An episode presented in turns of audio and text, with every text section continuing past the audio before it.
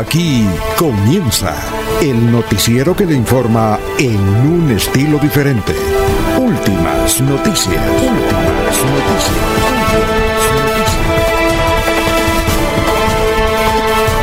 La información analizada por los expertos, sin sesgos, explicada con detalles, sin tanta carreta.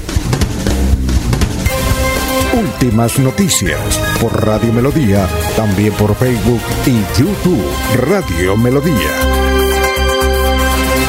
Director Alfonso Pineda Chaparro.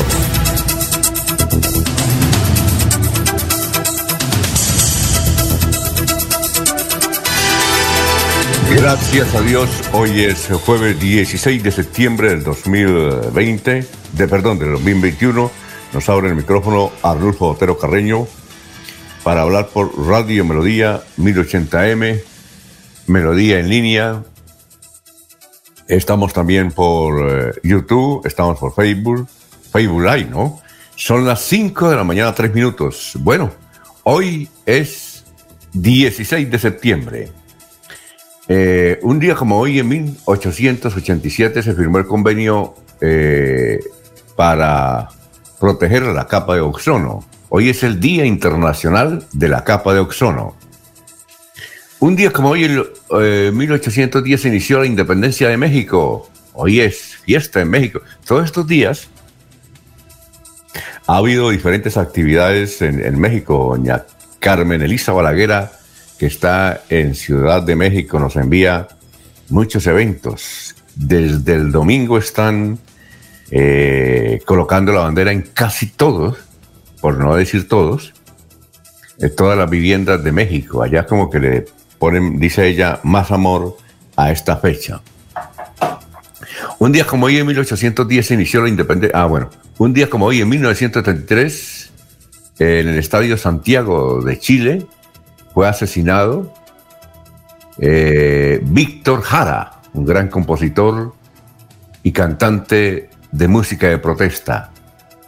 Eh, pues desde luego se acusa al régimen de Pinochet. Un día como hoy en 1973 allá en Chile. Un día como hoy en 1946 nació Camilo VI, que ya falleció, gran cantante de música española. Un día como hoy en 1968 nació Marc Anthony, gran eh, compositor y sobre todo cantante. Muy bien, son las 5, 5 minutos. A esta hora vamos a saludar a nuestros compañeros de la mesa virtual aquí en Radio Melodía. Laurencio Gamba está en Últimas Noticias de Radio Melodía 1080 AM. ya son las 5 de la mañana, 5 minutos. A ver, don Laurencio, muy, pero muy buenos días. Para todos, muy buen día para los oyentes y brevemente, pues aquí están algunos titulares. Millonarias demandas afronta Invías, Instituto Nacional de Vías, como consecuencia del mal estado de la carretera Barbosa-Bucaramanga. Así lo señala el abogado Jorgin Celis eh, Ovalle. Muchos accidentes se han registrado, tanto de vehículos como de motociclistas, por los huecos, por la eh, situaciones de la carretera entre Barbosa y Bucaramanga, el Estado debe pagar estas eh, afectaciones.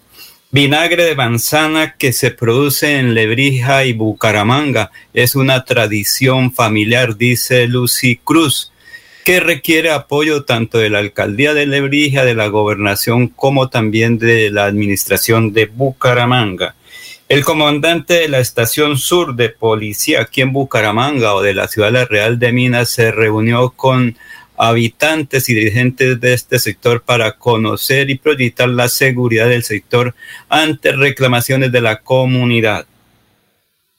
Ante el gobierno nacional fue presentada la RAP, que es la región administradora de planeación del Gran Santander. Esto con el propósito de tener proyectos regionales entre norte de Santander y este departamento. Así lo ha señalado el gobernador Mauricio Aguilar Hurtado. La edil Lucía López presentó necesidades de la Comuna 7 de Bucaramanga ante el alcalde de Bucaramanga, la policía y otros y otros entes, entes locales. Y una mujer fue asesinada en Puerto Wilches, Lida Fernanda Carrillo Muriel, de 30 años. Al parecer el hecho fue cometido por su expareja, pero que sea el comandante de la estación de policía de Puerto Wilches, el mayor uh, Pérez, que nos hable sobre este acontecimiento.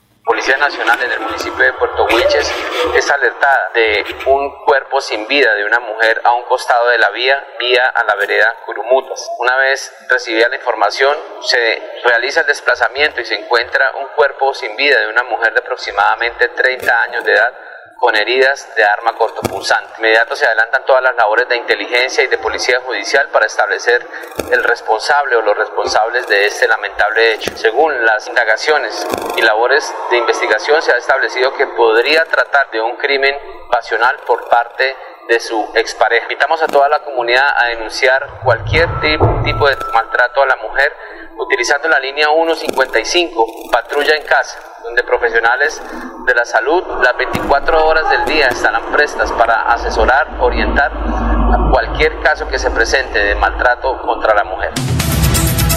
Muy bien, son ya 5 de la mañana, 9 minutos. Eh, vamos a saludar a las personas que ya están en la línea.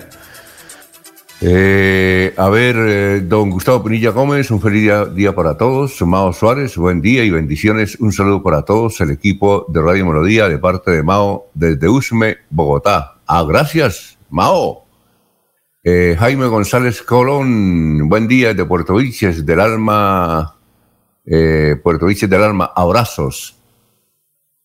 Dice, este 16 de septiembre del 2021 se celebra el Día Internacional de del guacamole. Uy, qué bien. Y según los nutriólogos, el guacamole tiene un gran valor nutricional, pues es el aguacate el que brinda una importante cantidad de grasas naturales, proteínas, minerales, hierro y fósforo. Sí, el médico dice hay, hay que, a cierta edad, hay que consumir aguacate. Muy bien. Estamos saludando eh, a los oyentes como Jairo Macías, de Ramiro Carvajal de Deportivos Carvajal, Aníbal Nava Delgado, gerente general de Radio Taxi Libres, que tiene el teléfono 634-2222, 634-2222. Un saludo para Benjamín Gutiérrez, Juan José Rincón Osma, Lino Mosquera, Periga, Jairo Alfonso Mantilla, Sofía Rueda, William Mantilla, igualmente a Héctor Mantilla, se prepara para las correrías, candidato a la Cámara de Representantes por el Partido Conservador. Un saludo para Perito Galvis, eh, Walter Vázquez, la señora Miriam de Alférez, ahí en eh, el sector de Cañaveral. Un saludo para Perito Galvis, Paulito Monsalve. Bueno, y a esta hora, a las 5.11 minutos, don Eliezer, ¿cómo está? Muy buenos días. ¿Cómo está contratación? Buen día, don Alfonso. Creo que nos va a acompañar en este informe un bendito perro que tengo por aquí en el vecindario. Vamos a tratar de que el sonido nuestro supere. Tranquilo. La presencia del, del, canino. Yo tengo aquí mascota y Laurencio también tiene mascotas. Eh, bueno, pero tenemos no, mascotica. No hace escándalo como este vecino que tengo por acá. No, el de Laurencio a veces ladra, a veces, y el mío también, ¿no? Bueno, Alfonso, eh, como usted decía, la jornada pues eh, de mucha fiesta en México y por aquí pues seguimos con lluvias como se registra en la mayor parte del país. Vamos al clima en la ciudad del Socorro. Tenemos en el día de hoy en la capital comunera 18 grados centígrados en este momento. Tendrá el Socorro una temperatura máxima de 31 grados. En la noche lluvia y 17 grados centígrados en la capital de los comuneros. En Málaga a esta hora 12 grados centígrados, temperatura máxima de 21 grados. El clima eh, variará en la noche, 11 grados en la noche y también hay tormentas y lluvias en el sector de Málaga.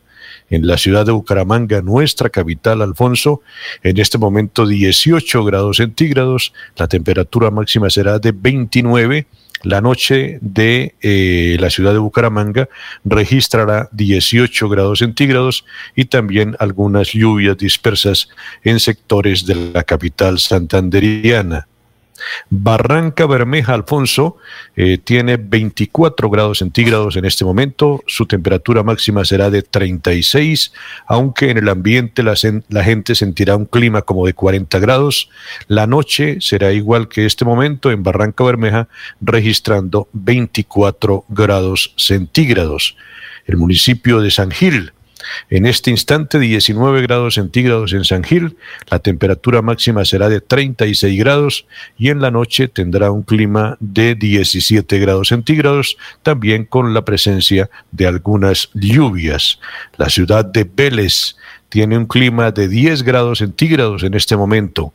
Tendrá una temperatura máxima de 20 grados. La noche será muy fría en Vélez, 7 grados soportarán los veleños, la tierra de eh, Don Laurencio, de la capital beleña, de la zona beleña, la zona del folclor, de la guabina y el tiple. Bogotá en este momento, eh, la capital del país, muestra una temperatura de 11 grados centígrados. La noche Bogotá tendrá 17 grados y, eh, perdón, la temperatura máxima de Bogotá será de 17 grados y en la noche Bogotá tendrá 10 grados centígrados. Y para terminar, Puerto Wilches, el municipio de Puerto Wilches a esta hora registra un clima de 24 grados centígrados. Su temperatura máxima será de 34. En el ambiente la gente percibirá un clima superior a los 39 eh, grados centígrados. En la noche, el municipio de Puerto Wilches registrará 23 grados centígrados. Este es el clima regional, Alfonso, para comenzar eh, nuestra información aquí en Radio Melodía. Muchas gracias. Son las 5 de la mañana, 14 minutos, 5.14. Vamos a saludar a la gente que nos eh, escucha. López López, muy buenos días. Oye, eh, tengo para hoy dos boleticas para ir a ver a Don Gediondo, para dárselo a alguna pareja. Los que quieran me escriben ahí por el WhatsApp y luego hacemos una rifa. Ya el lunes se ganó Don Gustavo Pinilla una boleta doble para ir a ver a Don Gediondo a Pony Parque este próximo domingo. Son las 5.14 minutos. Y bueno, y antes de seguir con las noticias, Vamos a saludar a nuestro amigo Luis José Arevalo, abogado, que siempre busca un pensamiento, dice un pensamiento del día. Así es que a las 5 y 15, eh, Luis José, tenga usted muy buenos días. Muy buenos días, estimados oyentes de Radio Melodía y su noticiero Últimas Noticias bajo la dirección del periodista Alfonso Pineda Chaparro. La frase de hoy es del industrial Henry Ford, quien dijo en alguna ocasión, el fracaso es la oportunidad de empezar de nuevo con más inteligencia. Muy bien, gracias. Son las 5 de la mañana, 15 minutos.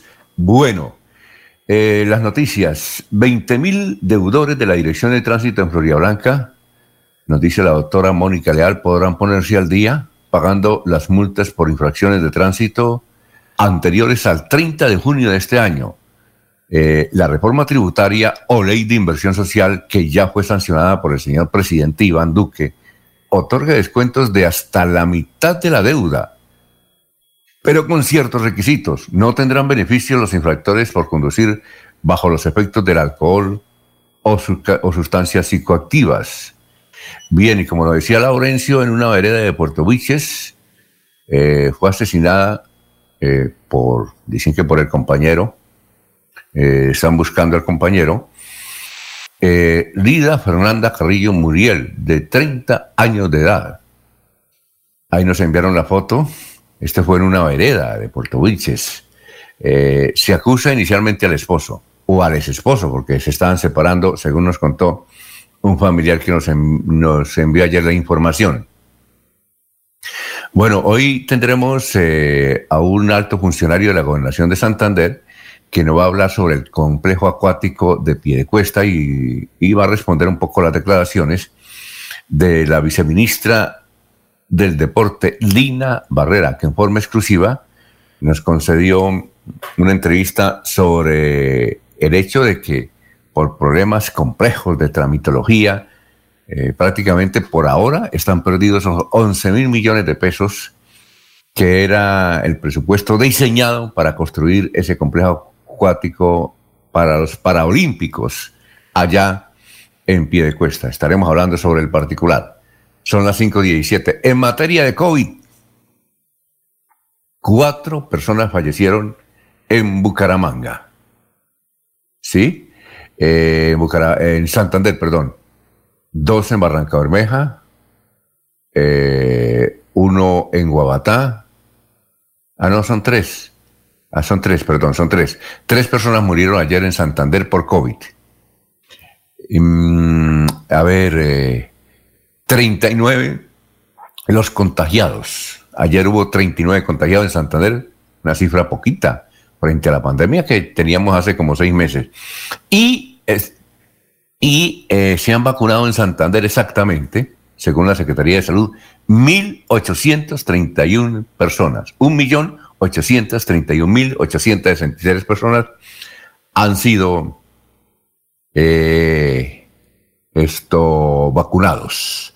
Bueno, oiga, don Elías, ¿está viendo el sudamericano de femenino Arranca Bermeja o no? ¿De, voleibol? No, Alfonso, es que eh, en la jornada nocturna por acá hay mucha, mucha tempestad, Alfonso. ¿Ah, sí? Y ah, esta es una zona en que se dañan mucho los televisores y los electrodomésticos a efecto de los, de los rayos, de las chispas. Mm. Entonces en la noche hay que estar un poco prevenidos en ese aspecto. No he tenido esa fortuna. Uy, muy ayer hubo dos encuentros. Eh, vi uno que eh, Brasil le ganó a las peruanas. Muy bonitas las peruanas. Tres set, cero. Y me quedé dormido cuando estaba viendo el partido eh, Colombia-Chile. ¿Quién lo está transmitiendo, Alfonso? win, Win. Ah, bueno, bueno, vamos a estar pendientes hoy. Mm, win, no, Win el normal, ¿no? ¿Usted tiene Win? Sí, señor. Sí, señor. Eh, ah, bueno. Allá, ¿qué sistema de cable llega a, contratación? Aquí tenemos una parabólica eh, que no es muy buena, pero yo tengo un equipo que traje una, un aparatico que traje de Estados Unidos y entonces ahí tengo como unos 3.000 canales, Alfonso. Uy, ¿y ese aparatico no lo venden aquí, por acá en estos lados? Sí? sí, lo venden. Creo que lo venden en lo venden en, eh, en éxito y en otros almacenes de esa categoría. Y, bien la imagen y todo. Bien la imagen, hay que tener buen internet. Pues a mí en algunos momentos me falla, pero con, con un buen internet funciona perfectamente. Mm, buena idea, buena idea. Muy bien, eh, a ver si algún oyente nos dice sí, y Colombia le ganó a Chile. Y yo creo que sí, porque en el primer set las colombianas están papeando a las chilenas. Muy bien, y va mucha gente. Eh, lleno el coliseo. Bien, bueno, son las 5.20 minutos. La Contraloría de Bucaramanga se presentaron, van a elegir Contralor, se presentaron eh, eh, bastantes, casi los mismos que se presentaron a las Contralorías de Santander y Girón y en Bucaramanga, eh, la novedad es que además de Freddy Anaya, se presentó el actual Contralor de Santander, Carlos Fernando Pérez, que se le termina el periodo ahora el 31 de diciembre. Eh, el presupuesto que va a manejar eh, la Contraloría de Bucaramanga es 4.600 millones. 4.600 millones. El pasado 10 de, 10 de septiembre comenzaron las inscripciones y será la Universidad de Cartagena la que va a realizar los exámenes. Son las 5 de la mañana, 21 minutos. En sus redes sociales, la Fundación Entre Dos Tierras denunció que su sede, ubicada ahí en la calle 34 con carrera 27 de Bucaramanga, fue atacada a piedra por parte de un desconocido. Dice la Fundación, hoy, es decir, ayer, a las 3 y 28 minutos de la mañana, fuimos víctimas de este ataque. No entendemos por qué lo hizo, no sabemos quién lo hizo. Sabemos que su brazo izquierdo está enyesado. Ah, el que lo hizo. Muy bien, Vanguardia Liberal dice hoy Pablo Gallinazo, el poeta santanderiano proyectado en grandes pantallas del Festival del Cine Latino en Nueva York. Dice la importancia que ha tenido el movimiento de Gonzalo Navas, más conocido como Pablo Gallinazo, dio pie a la ardua realización de un documental en su honor. Hoy resalta su agradecimiento por lo que ha logrado cosechar más de 50 años de trayectoria artística. Un saludo para Pablo Gallinazo, que vive en su finca ahí en Piedecuesta. Bien, a nivel nacional, ¿cómo está el coronavirus? Eh, ayer murieron 40 personas por coronavirus. hay contagiados, mil nuevos, hay nuevos contagiados, 1.570 nuevos casos. Bogotá con menos de 400 contagios y solo dos fallecimientos. ¿Bogotá? ¿Ah? ¿Cómo ha bajado? Eh, pues marca la pauta de la tendencia a la baja de la pandemia en el país. Los casos activos, que están actualmente activos, en Colombia son 20.000 más o menos. Bien, la otra noticia nacional es que se le hago la presentación de su libro al presidente Duque. Él iba a presentar un libro sobre economía naranja en la feria, una de las más famosas del mundo, la Feria del Libro en Madrid, que justamente está dedicada a Colombia. Y el presidente fue, pero eso le ha ido muy mal. En cada parte le, lo, gritan, lo insultan, ha tenido que restringir su aparición y lo que se conoció anoche es que no va a ir a la presentación del libro porque eh, varias organizaciones latinoamericanas, sobre todo de izquierda, le habían armado y le tenían un show eh, para entrar allá en la feria del libro y aguar la fiesta. Entonces el doctor Duque dijo, no, no me voy a presentar, a, presentar para esa situación. Oiga, don Elías, y usted sí, supo que en Caracol Televisión venían haciendo un especial donde eh, eh, invitaron a varios periodistas a, que preguntaran y al pueblo colombiano. Usted sí ese especial, ¿no? ¿Sí alcanza a verlo? Desde el año, de, toda la semana pasada fue, ¿sí? Sí, señor, alcancé a ver algunas, algunos, algunos capítulos, Alfonso. Bueno, la historia es que entre los invitados estaba Daniel Sanpero Espina, que le tenía una pregunta para el presidente Duque. Además, ese es su grabado, ¿no? Entonces, cuando le pusieron la, pregunta de Daniel, el presidente Duque dijo, yo a ese señor no le respondo. Y, no, y no pudo preguntar Daniel Sanpero Espina. ¿Sí sabía ese dato? Raro, ¿no? Vi algunos comentarios en redes sociales sobre el tema, Alfonso. No, increíble. Bueno, a nivel nacional son las 5.24. Durísimo ataque del alcalde Daniel Quintero al diario El Colombiano. Ese es otro que tiene una pelea con ciertos medios de comunicación y particularmente con el periódico más importante de Antioquia, que es El Colombiano. Pues bien, eh, el alcalde, eh, le ha, el alcalde Daniel Quintero, cuando va al estadio, la gente le hace una ola con, en contra de él y además lo rechiflan.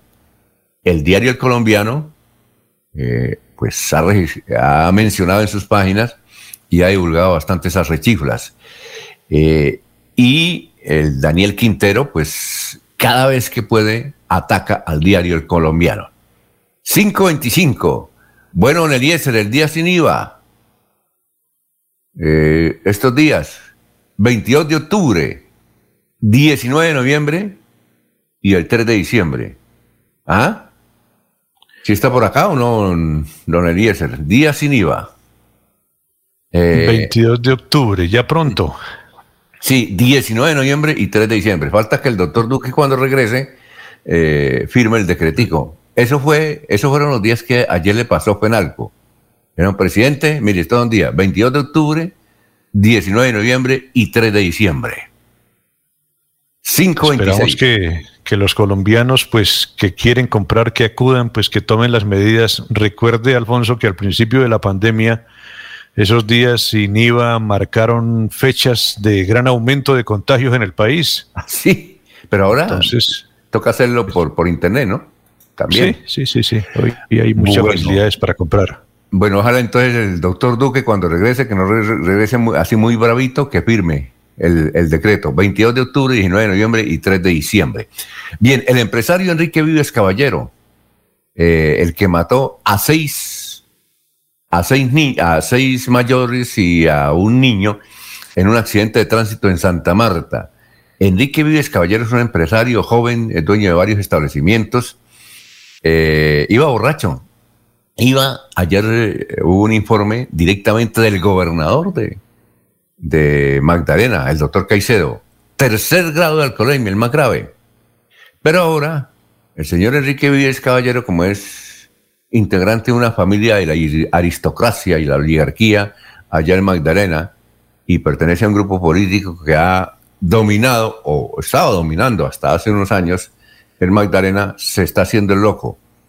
El abogado, los abogados de él, de Enrique Vives, que son varios y muy bien pagos, eh, le dijeron, hágase el loco. Y se está haciendo el loco. Entonces le están haciendo examen psiquiátrico. No, porque se le viene duro. Pero el gobernador Caicedo sí dijo, yo, mientras sea gobernador y después de ser gobernador, voy a estar al frente de qué pasa con esa investigación eh, contra este señor, Enrique Vives Caballero. No solamente acabó con seis vidas, este Enrique Vives Caballero, por ir eh, bajo los efectos del licor y haber matado con su camioneta último modelo a esas personas, sino que él también acabó su familia. Pues la acabó y se acabó él. Bien, en Bogotá, otra noticia, 5.28 minutos, el ejército ya está en las calles, recorriendo varios barrios. Es que tremendo en Bogotá. Aquí en Santander eh, ha funcionado la paloterapia. Ayer hubo cinco casos de paloterapia. Por ahí me mandaron un video de varios casos. Uno de ellos en Lagos 2. Oiga, qué cosa tan berraca. Eh, eh, ¿A usted ya le llegó ese video, don Eliezer? Lagos 2. Ayer le dieron a un cristiano. No, a un cristiano le dieron, claro, varios casos. Se están registrando, nos dice aquí una persona que nos escribe, que hay más o menos cuatro eh, casos de paloterapia aquí en el área metropolitana y con eso se ha logrado reducir un poco la acción de estos delincuentes, básicamente venezolanos. Bueno, sí, cuénteme, Laurencio.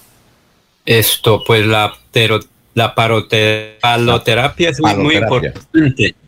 Pero qué tal que a usted o a mí o a Eliezer o al doctor Julio nos confundan por ahí un día de estos, ¿qué vamos a decir al otro día?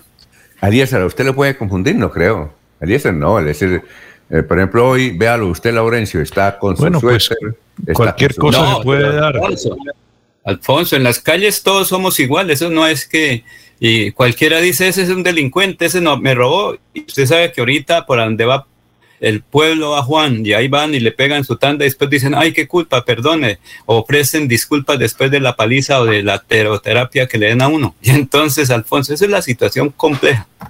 Paloterapia, sí. Muy bien. Eh, y a nivel internacional, antes de irnos a unos mensajes, porque ya también está el historiador, eh, la Organización Mundial de la Salud, en una rueda de prensa que hubo ayer en Nueva York, estima que el final de la pandemia del COVID-19 sería el marzo del 2022. Esto cuando esté controlada, gracias a la vacunación. La fecha final de la pandemia por el COVID-19 podría ser cada, estar cada vez más cerca. Ayer habló la segunda al mando, una señora, y dijo que eh, el 31 de marzo eh, las Naciones Unidas piensan terminar con esto del COVID-19. Gracias a Dios. Ya son las 5.30 minutos. A ver, un saludo para los oyentes. Juan Carlos Contreras, muy buenos días para todos. Eliezer, por favor, ¿cómo se llama el aparato de TV? Ay, mire, Eliezer, ¿cómo se llama el aparato de TV? Aquí nos escribe un caballero. Buena idea. Ya les traigo el dato, ya les traigo el dato. Y si nos, nos pueden mostrar en, la pantalla el, aparatico, si puede, ¿no? Una fotico, alguna cosa. Y, yo le. Bueno, Con mucho gusto. Bueno, Liliana Puerta Noreña, buen día, gracias por tu valiosa información, muy buen día. Elsie Patricia Archila, buenos días, señores periodistas, gracias por su información, diariamente lo escuchamos, cuidémonos muchos. Miguel José Mejía Reyes, buenos días desde Barranca Bermeja, feliz jueves.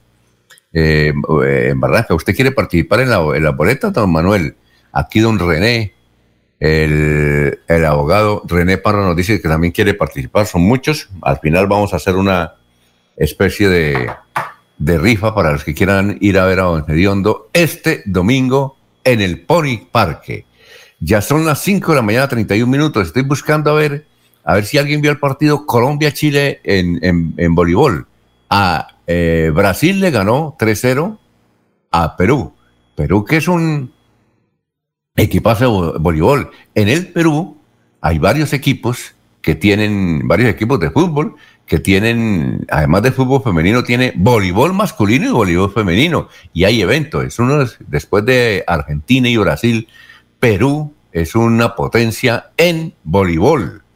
Pero ayer perdieron frente a Brasil, 3-0. Vamos a ver cómo le fue anoche a, los, eh, a las colombianas que enfrentaron a Chile. Por el primer set, vimos que eh, había paliza a favor de las colombianas. 5.32.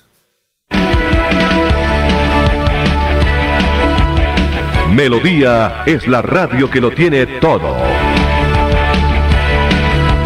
Noticias. Deportes. Música. Variedades.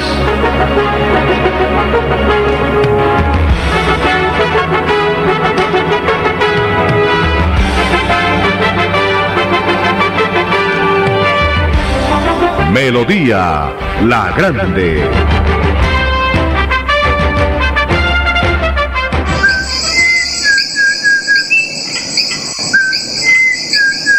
Este maravilloso canto es único de Santander y es símbolo de nuestra biodiversidad. Es la voz inconfundible del cucarachero de Nicéforo, especie endémica de Santander.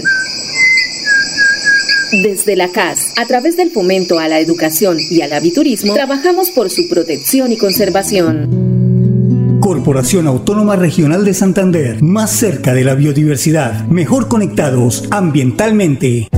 Es momento de continuar con tus sueños. Especialízate en Derecho Constitucional en Uniciencia, con docentes magistrados, planes de financiación, posgrado interdisciplinario Inscríbate al 630-6060, extensión 1028 y este 2021 obtén un nuevo logro en tu vida profesional números ganadores como Ultrasan. Participas en el sorteo de dos combos hogar y una supermoto Benelli. Por cada 500 mil pesos en créditos de Crediaportes, 500 mil pesos en compras de nuestras tiendas hogar, materiales o comultrasan.com, 30 mil pesos en aportes o por realizar tus pagos oportunos de los créditos vigentes, recibes números para participar. Como Ultrasan, mejora mi vida. Aplican términos y condiciones. Promoción válida del 1 de septiembre de 2021 al 31 de diciembre del 2021 con juegos. Después de casi 30 años, nos ponemos al día con el alumbrado público. Llega el reto de la historia, la gran inversión dentro de la cual se destinarán casi 30 mil millones de pesos en proyectos de iluminación, expansión en zona rural y tecnología. En total son cerca de 630 mil millones para comenzar a saldar las deudas históricas que nos dejó la corrupción. Conoce todas las obras en www.bucaramanga.gov.co. Alcaldía de Bucaramanga. Gobernar es hacer. Amigo empresario, su negocio merece el mejor respaldo. Los desafíos mundiales traen soluciones al instante. Por eso Confuturo le ofrece crédito ágil y práctico para capital de trabajo y todas las necesidades de su empresa. Informes 317-439-9483 y en www.cofuturo.com.co. Cofuturo, construimos sueños de progreso. La gente de nuestra región es amable, honesta, trabajadora, una raza pujante que siempre lleva una sonrisa en el corazón. Por ellos estamos comprometidos en cuidar el medio ambiente, en innovar, en renovar con tecnología, transmitiendo confianza en el manejo integral de residuos. Desde el corazón de Colombia, Veolia, renovando el mundo. Llevo varios días sintiéndome agobiada. He tenido momentos de crisis. Los problemas en mi entorno familiar y laboral me han llevado a sufrir de ansiedad y en realidad a veces no le encuentro sentido a mi vida. Si está pasando por un momento similar o conoce a alguien, comuníquese con la línea de atención de salud mental 697-0000, extensión 1114 u 1123. Contamos con profesionales dispuestos a brindar orientación las 24 horas del día. Gobernación de Santander. Siempre Santander. Cada día trabajamos para estar cerca de ti. Te brindamos soluciones para un mejor vivir. En Cajasal somos familia, desarrollo y bienestar. Cada día más cerca para llegar más lejos. Con Cajasal. Vigilamos su subsidio se va la noche y llega últimas noticias. Todos los días, desde las 5 de la mañana, empezar el día bien informado y con entusiasmo.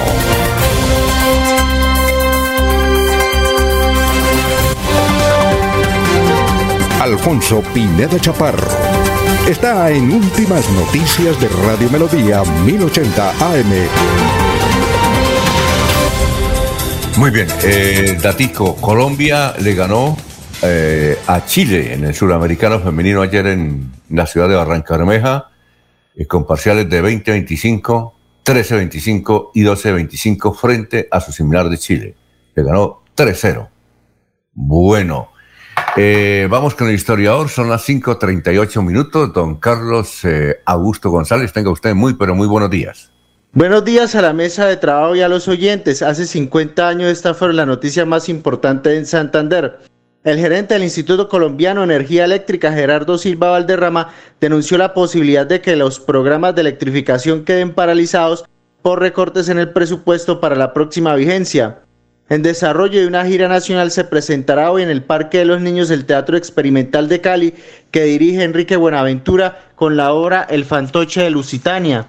Y hace 25 años fue noticia lo siguiente. Al finalizar la primera vuelta de la Copa Profesional de Baloncesto, el equipo Leopardo Sud segundo en la tabla de posiciones.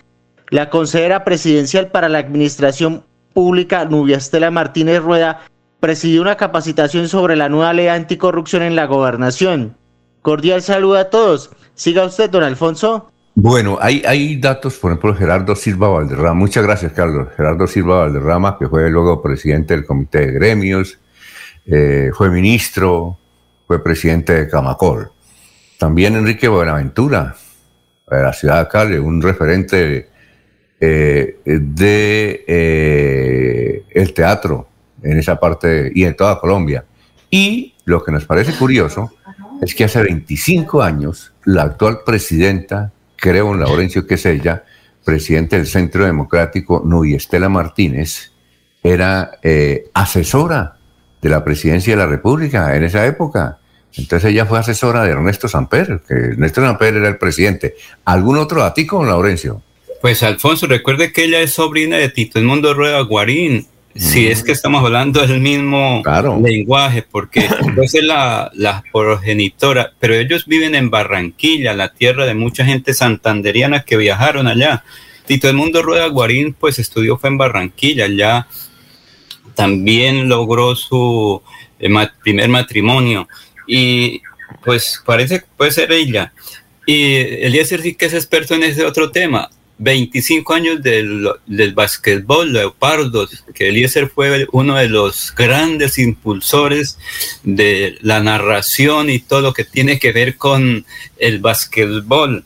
Y electrificación rural o electrificación o como se le quiera llamar de su época hace 50 años, mire que todavía tenemos esas dificultades. Sin embargo, a pesar que un poco gente diga que la esa es de Antioquia, eh, ahorita estamos en el 98% de electrificación rural.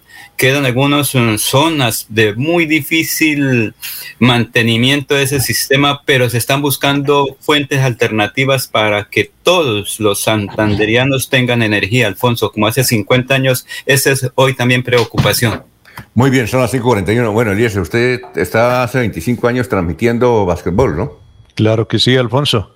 Y recuerdo esa época eh, que el equipo de Bucaramanga Leopardos era eh, principalmente, que recuerdo, que era patrocinado por eh, Fernando Vargas y su universidad.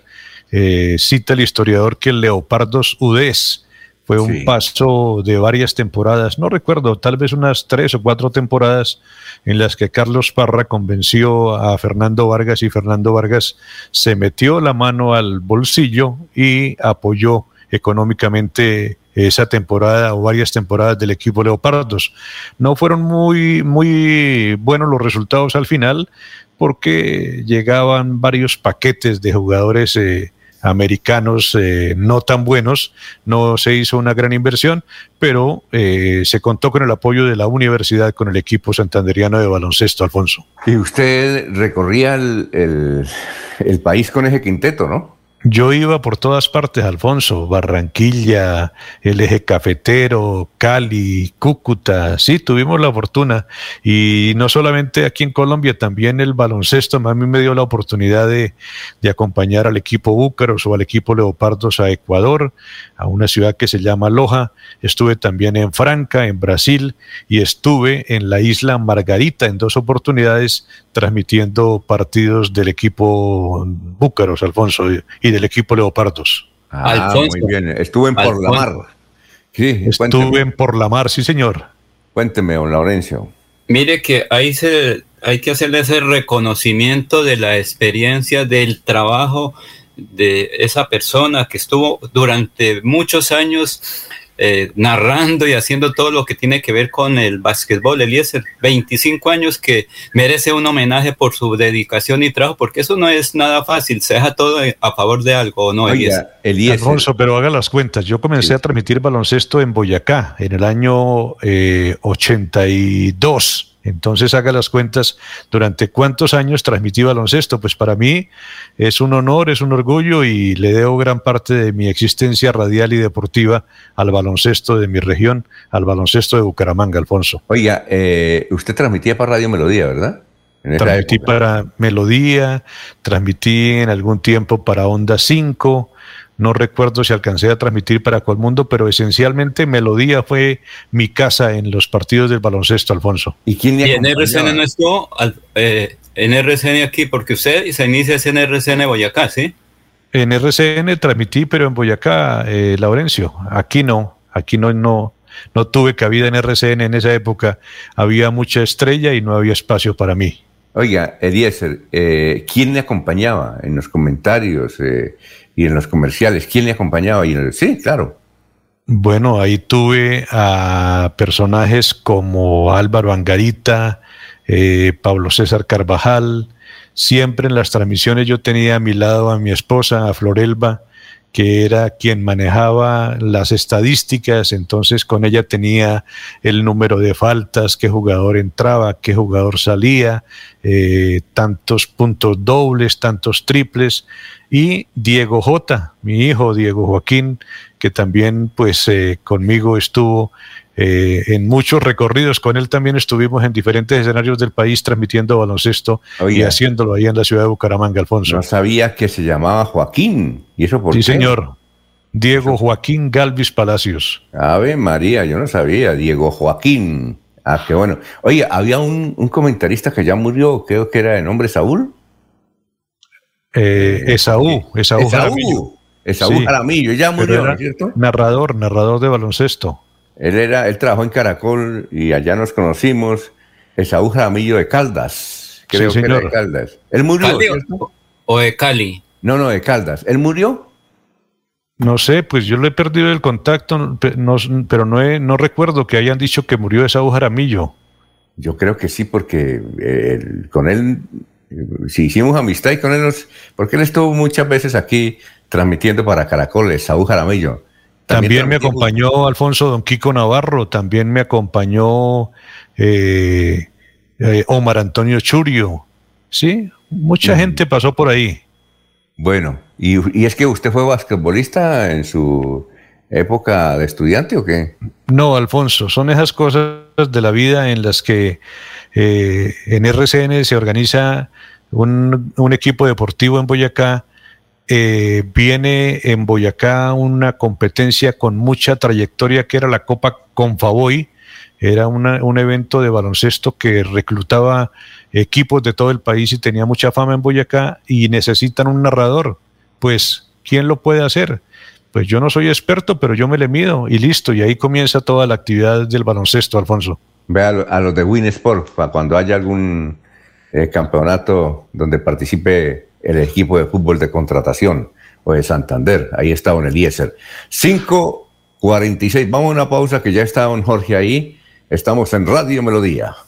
Gran show familiar con Don Gediondo. Este domingo 19 de septiembre en el Pony Park en Mesa de los Santos. Para decirles, mis amigos de la ciudad de Bucaramanga, de la Mesa de los Santos y de todo el departamento de Santander, que nos veremos Dios mediante este domingo 19 de septiembre en el Pony Park su merced. ¡Eso! Cupos limitados. Información al WhatsApp 310-289-8760. Después de casi 30 años, nos ponemos al día con la infraestructura educativa. Llega el reto de la historia, la gran inversión, dentro de la cual se destinarán casi 20 mil millones de pesos para los colegios Politécnico, San José de la Salle, Bosconia Santa Rita y Camacho Carreño. En total son cerca de 630 mil millones para comenzar a saldar las deudas históricas que nos dejó la corrupción. Conoce todas las obras en www.bucaramanga.gov.co. Alcaldía de Bucaramanga. Gobernar es hacer. Es momento de continuar con tus sueños. Especialízate en Derecho Constitucional en Uniciencia, con docentes magistrados, planes de financiación, posgrado interdisciplinario. Inscríbate al 630-6060, extensión 1028, y este 2021 obtén un nuevo logro en tu vida profesional.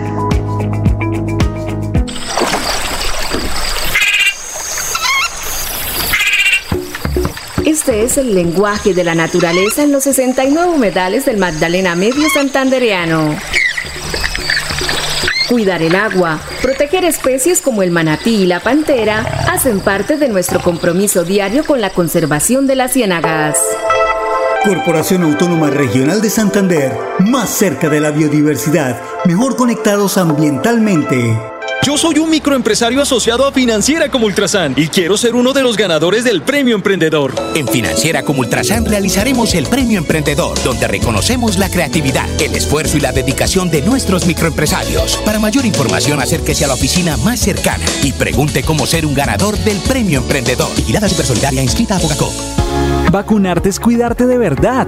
Vacúnate contra el COVID-19. Si te vacunas, estás protegiendo a tus seres queridos. Acércate al punto asignado o acude a los lugares habilitados en tu ciudad. El virus no se ha ido y la principal medida de protección para ti, tus familiares y amigos es la vacunación. Consulta más información en nuestra página www.nuevaeps.co. Nueva EPS. Gente cuidando gente. Vigilado Supersalud. Imagínese que la gobernación tiene reducción del 80% sobre sanciones e intereses en el impuesto vehicular hasta el 30 de septiembre de este año. ¿Y dónde puedo pagar? En la Casa del Libro Total en Bucaramanga, Barranca Bermeja y San Gil. O desde casa ingresando a www.yuba.sin.com.co es la Santander. También en cualquier punto Baloto, Efecto y Éxito. Aproveche y pague su deuda de impuesto vehicular. Se va la noche y llega últimas noticias. Todos los días, desde las 5 de la mañana, empezar el día bien informado y con entusiasmo.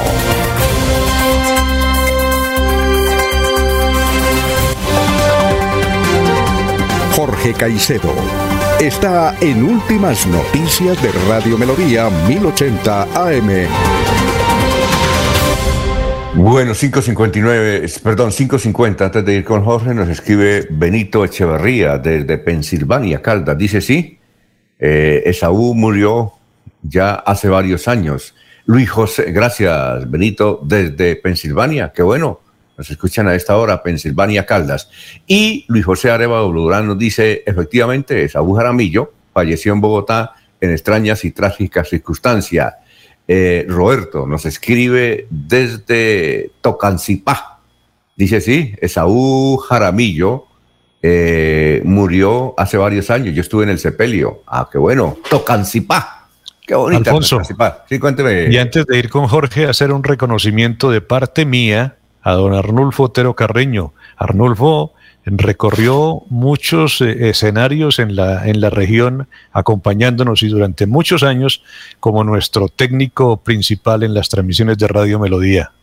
Así es que, don Laurencio, entonces hay, hay que buscar otro trofeo, no solamente para don Eliezer, sino para Laurencio y Para y para Diego. Para. Elías, Arnulfo, Arnulfo, Arnulfo, es que Alfonso, como yo, pues hasta la semana pasada he dicho, es el que nos hace estar arriba, nos hace estar en las redes mundial, en la autopista, en los diversos medios. Ese es el director digital de Radio Melodía, o que no lo, como lo reconoce Eliezer, que fue su gran amigo durante mucho tiempo. Me refiero gran amigo de estar ahí con él en las transmisiones. Bueno, es gran amigo. Es muy gran amigo. Sigue siendo mi soporte, don Arnulfo Otero. Ah, bueno, perfecto. Oiga, Jorge, ¿cómo está? Muy buenos días.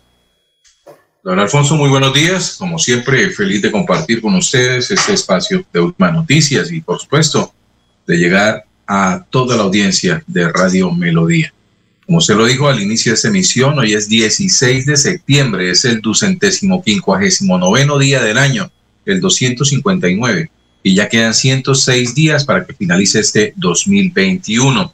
Una cifra que es noticia hoy en Bucaramanga son los 800 millones de pesos destinados como partida para dar vida a la unidad de bienestar animal en la ciudad, una acción que logró el Consejo de Bucaramanga en una propuesta del alcalde Juan Carlos Cárdenas para crear el Centro de Bienestar Animal en nuestra ciudad. Con 11 votos a favor, la iniciativa logró superar todo su tránsito en el Consejo de la Ciudad y comienzan los animalistas de Bucaramanga a soñar con ese centro que desde hace muchos años se viene solicitando. Este centro de bienestar animal quedaría ubicado al lado del Parque de la Vida por la calle 45. Y un datico adicional, don Alfonso, pues tiene que ver, ya que los escucho con eh, haciendo memoria de las gestas de don Eliezer Galvis en, el baloncesto nacional.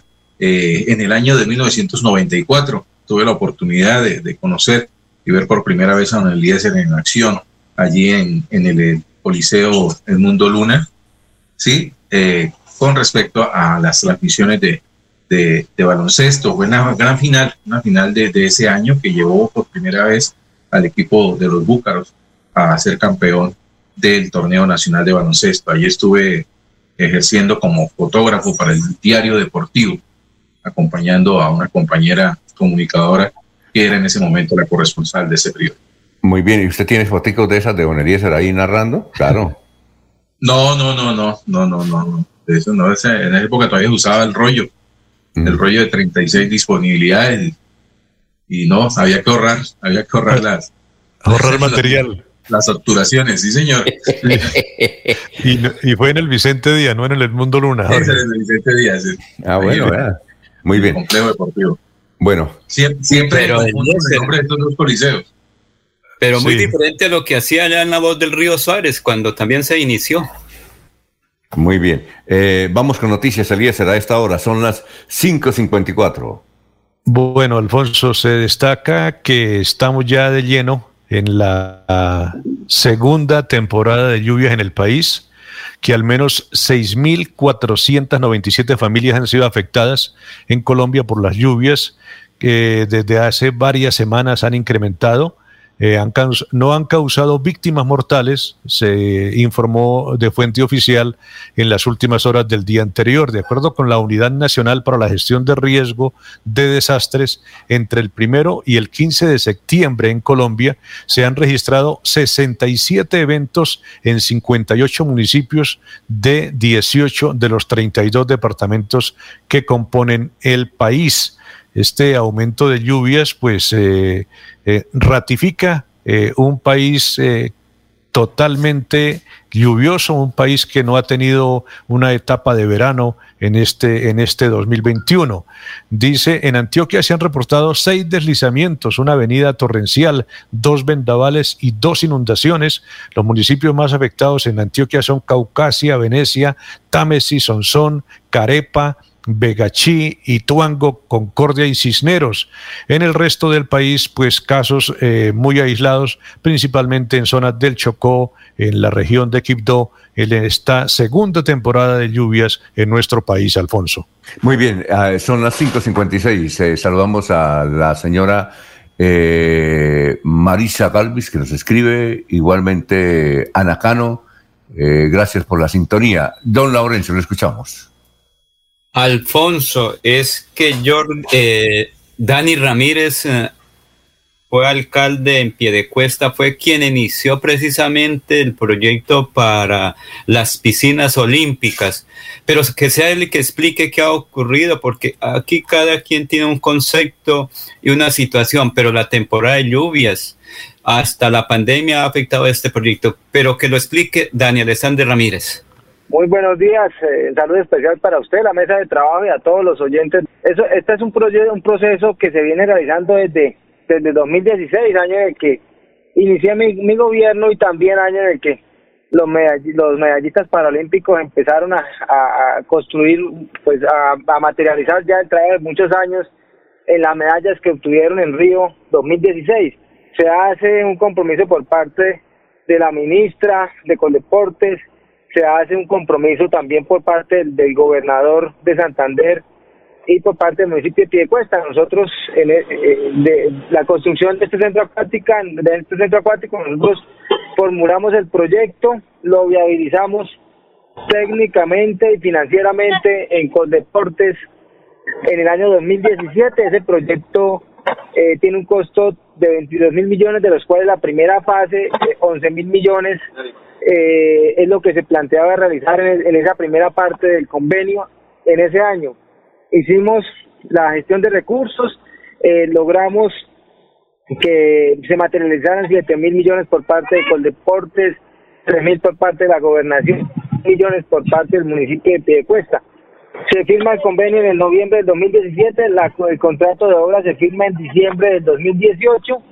La interventoría, desafortunadamente, en, en ese año hubo cambio de gobierno, del, de, presidente, es decir, el proceso de contratación de interventoría se aplazó cerca de un año y esa interventoría se viene contratando en el año 2000, en junio del 2020. Se viene adjudicando la, la interventoría.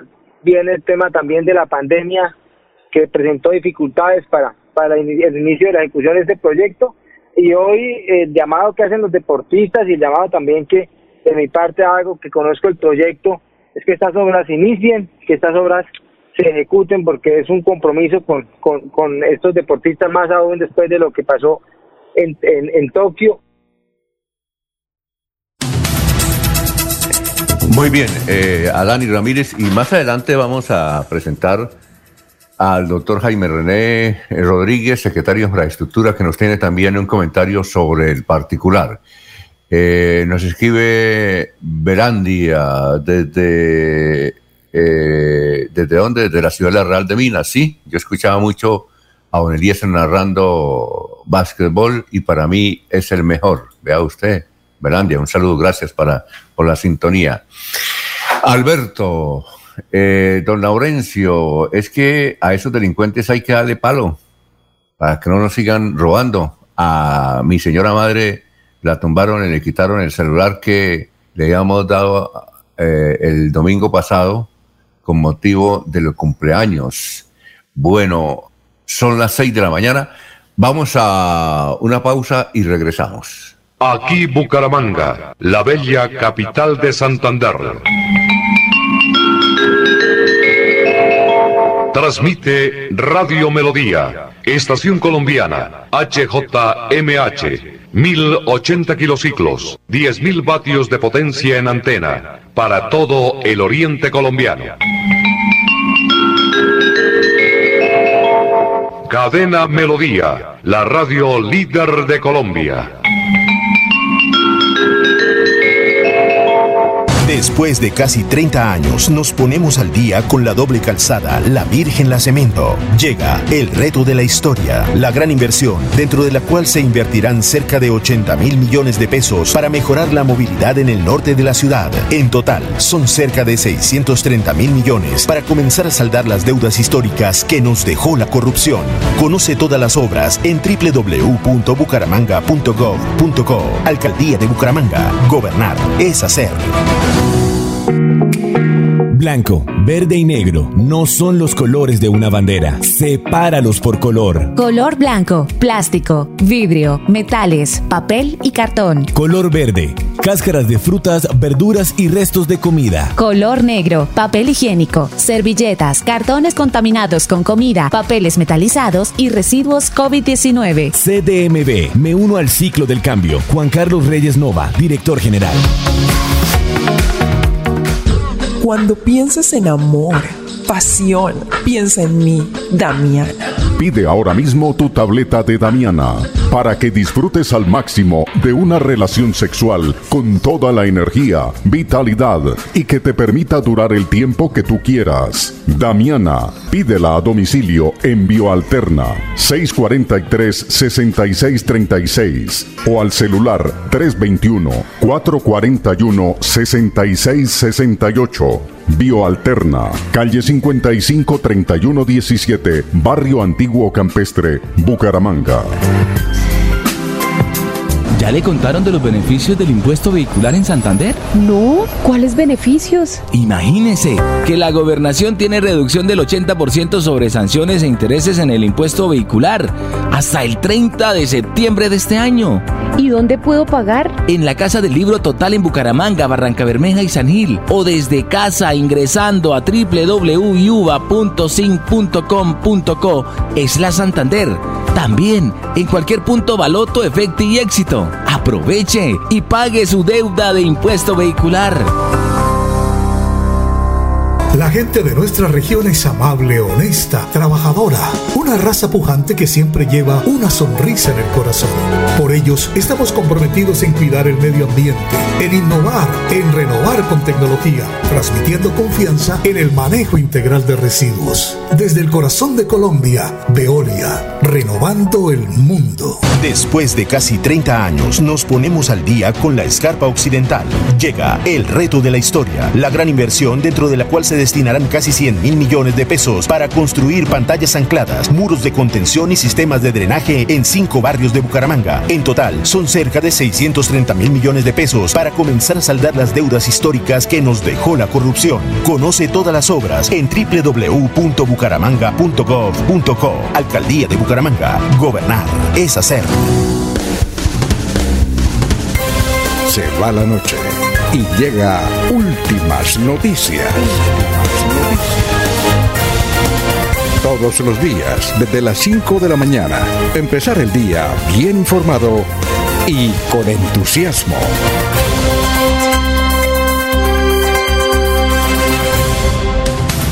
Ya son las 6 de la mañana, 4 minutos. Ayer entrevistamos a la viceministra del Deporte, Dina Barrera, que dio a conocer los detalles, eh, indicando que aparentemente en administraciones pasadas, tanto de la gobernación como la alcaldía de Piecuesta, eh, como la presidencia de la República, pues se dejó pasar y no se puede hacer por ahora eh, ese complejo acuático prometido a los Paralímpicos.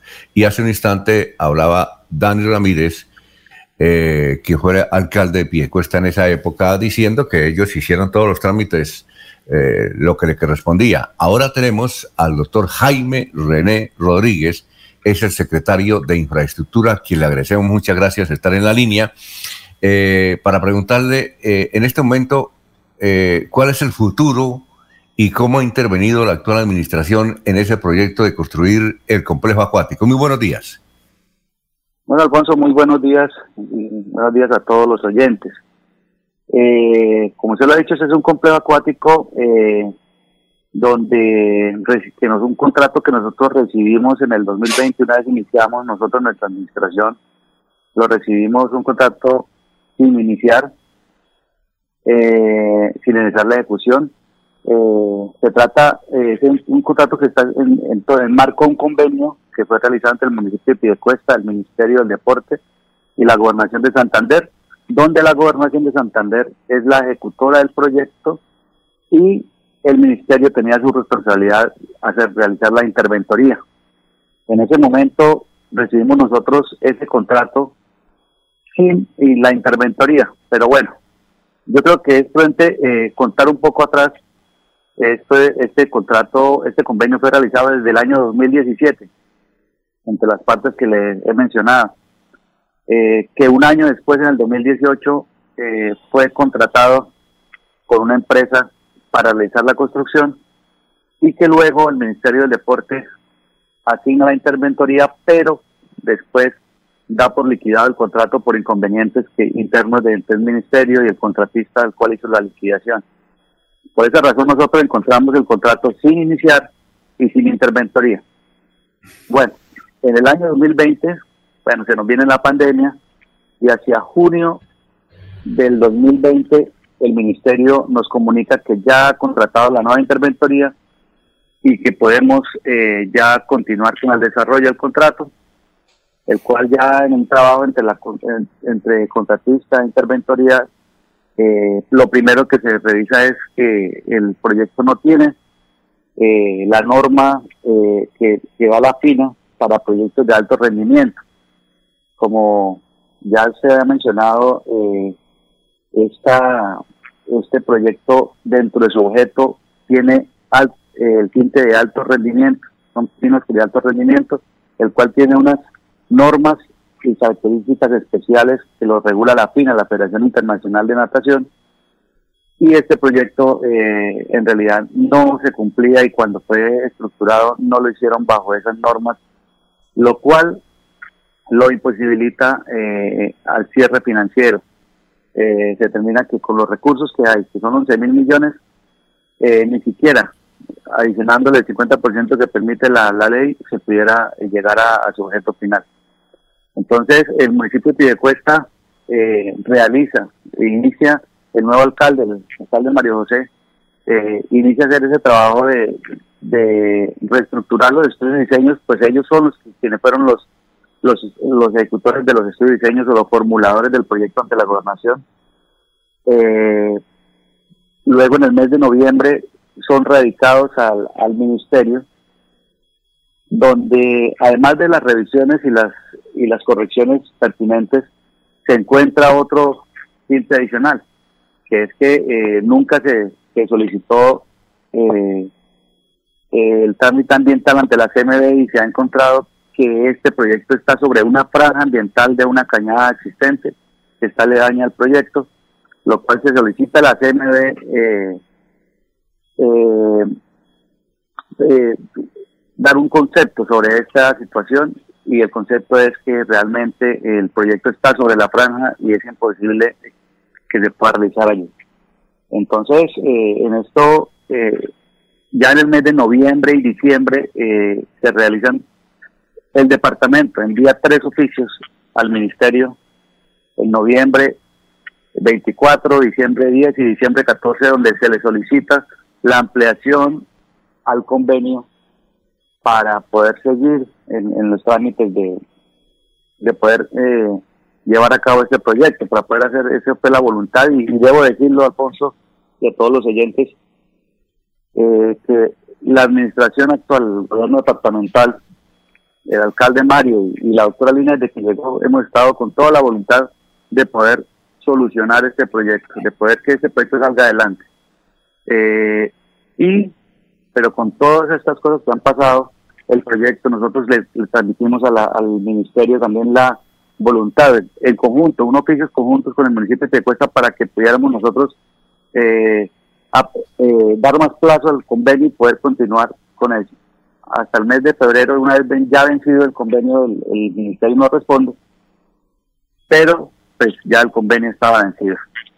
Hoy, ¿qué estamos haciendo? Hoy estamos buscando con el ministerio y con el municipio de Costa eh, poder eh, tener alguna solución que nos permita que este proyecto eh, se realice buscando o un nuevo lote que nos pueda servir para hacer un nuevo proyecto o mediante una acción eh, que se está proponiendo el día de hoy, radicamos al, Ministerio para hacer una solicitud de conciliación que permita que, el, objeto se pueda modificar para quitarle el tinte de alto rendimiento y poder hacer un proyecto con las especificaciones competitivas y que permita poder tener un cierre financiero.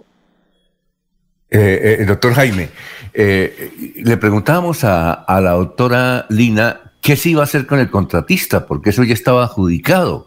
Entonces dijo, no, eso sí tienen que preguntarle a la gobernación de Santander. Ese contratista que recibió eh, la obra, eh, seguramente pues eh, se va a espelucar y va a exigir algún tipo de indemnización. ¿Qué se va a hacer con él?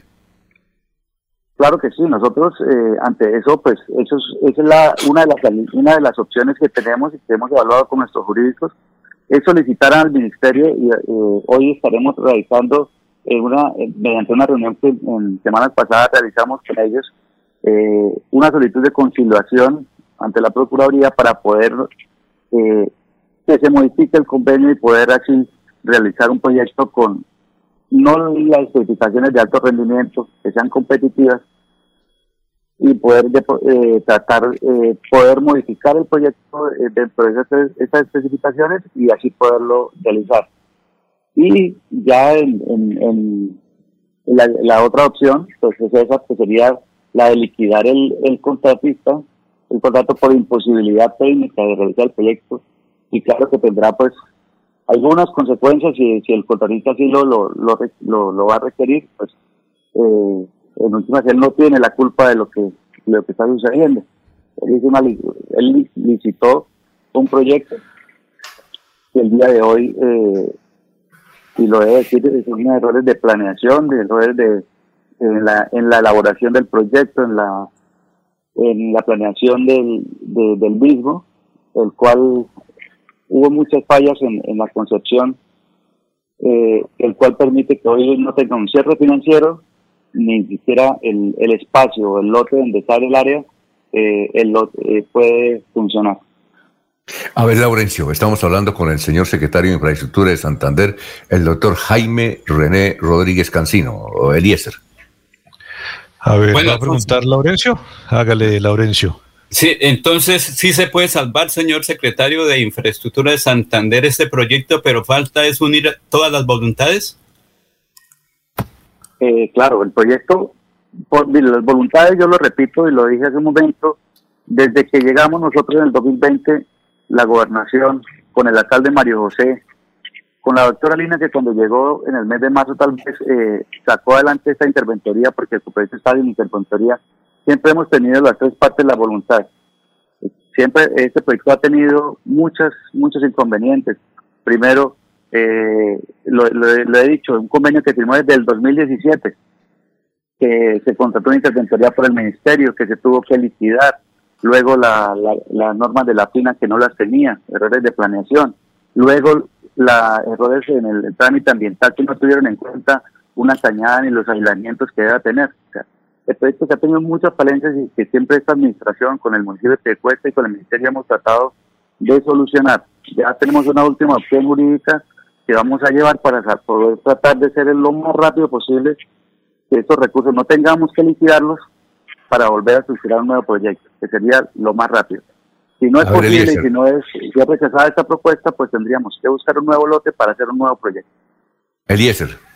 Bueno, Alfonso, entonces queda claro que hay un gran inconveniente que es el lote, que no tiene las garantías, pero ahora eh, particularmente, doctor eh, Jaime René Rodríguez, me preocupa, y no sé si será, sea también preocupación de los deportistas, que le cambien eh, el título de un escenario deportivo de alto rendimiento.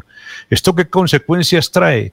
Que ustedes estén pensando en hacer otro tipo de piscinas con otras características? ¿Han hablado sobre esto, sobre los deportistas que son objeto de esto que podemos calificar como un premio, porque nos han entregado una gran cantidad de medallas en las competencias paralímpicas y el gobierno se comprometió que les iba a construir en el país unas piletas de alto rendimiento para que sigan mejorando marcas y sigan cosechando medallas para el país? Mira, eso es algo que con el alcalde Mario José precisamente hablamos eh, la semana pasada, eh, una vez eh, llegaron los, los deportistas, nosotros empezamos a hacer una reunión con ellos para socializar todo lo que está pasando.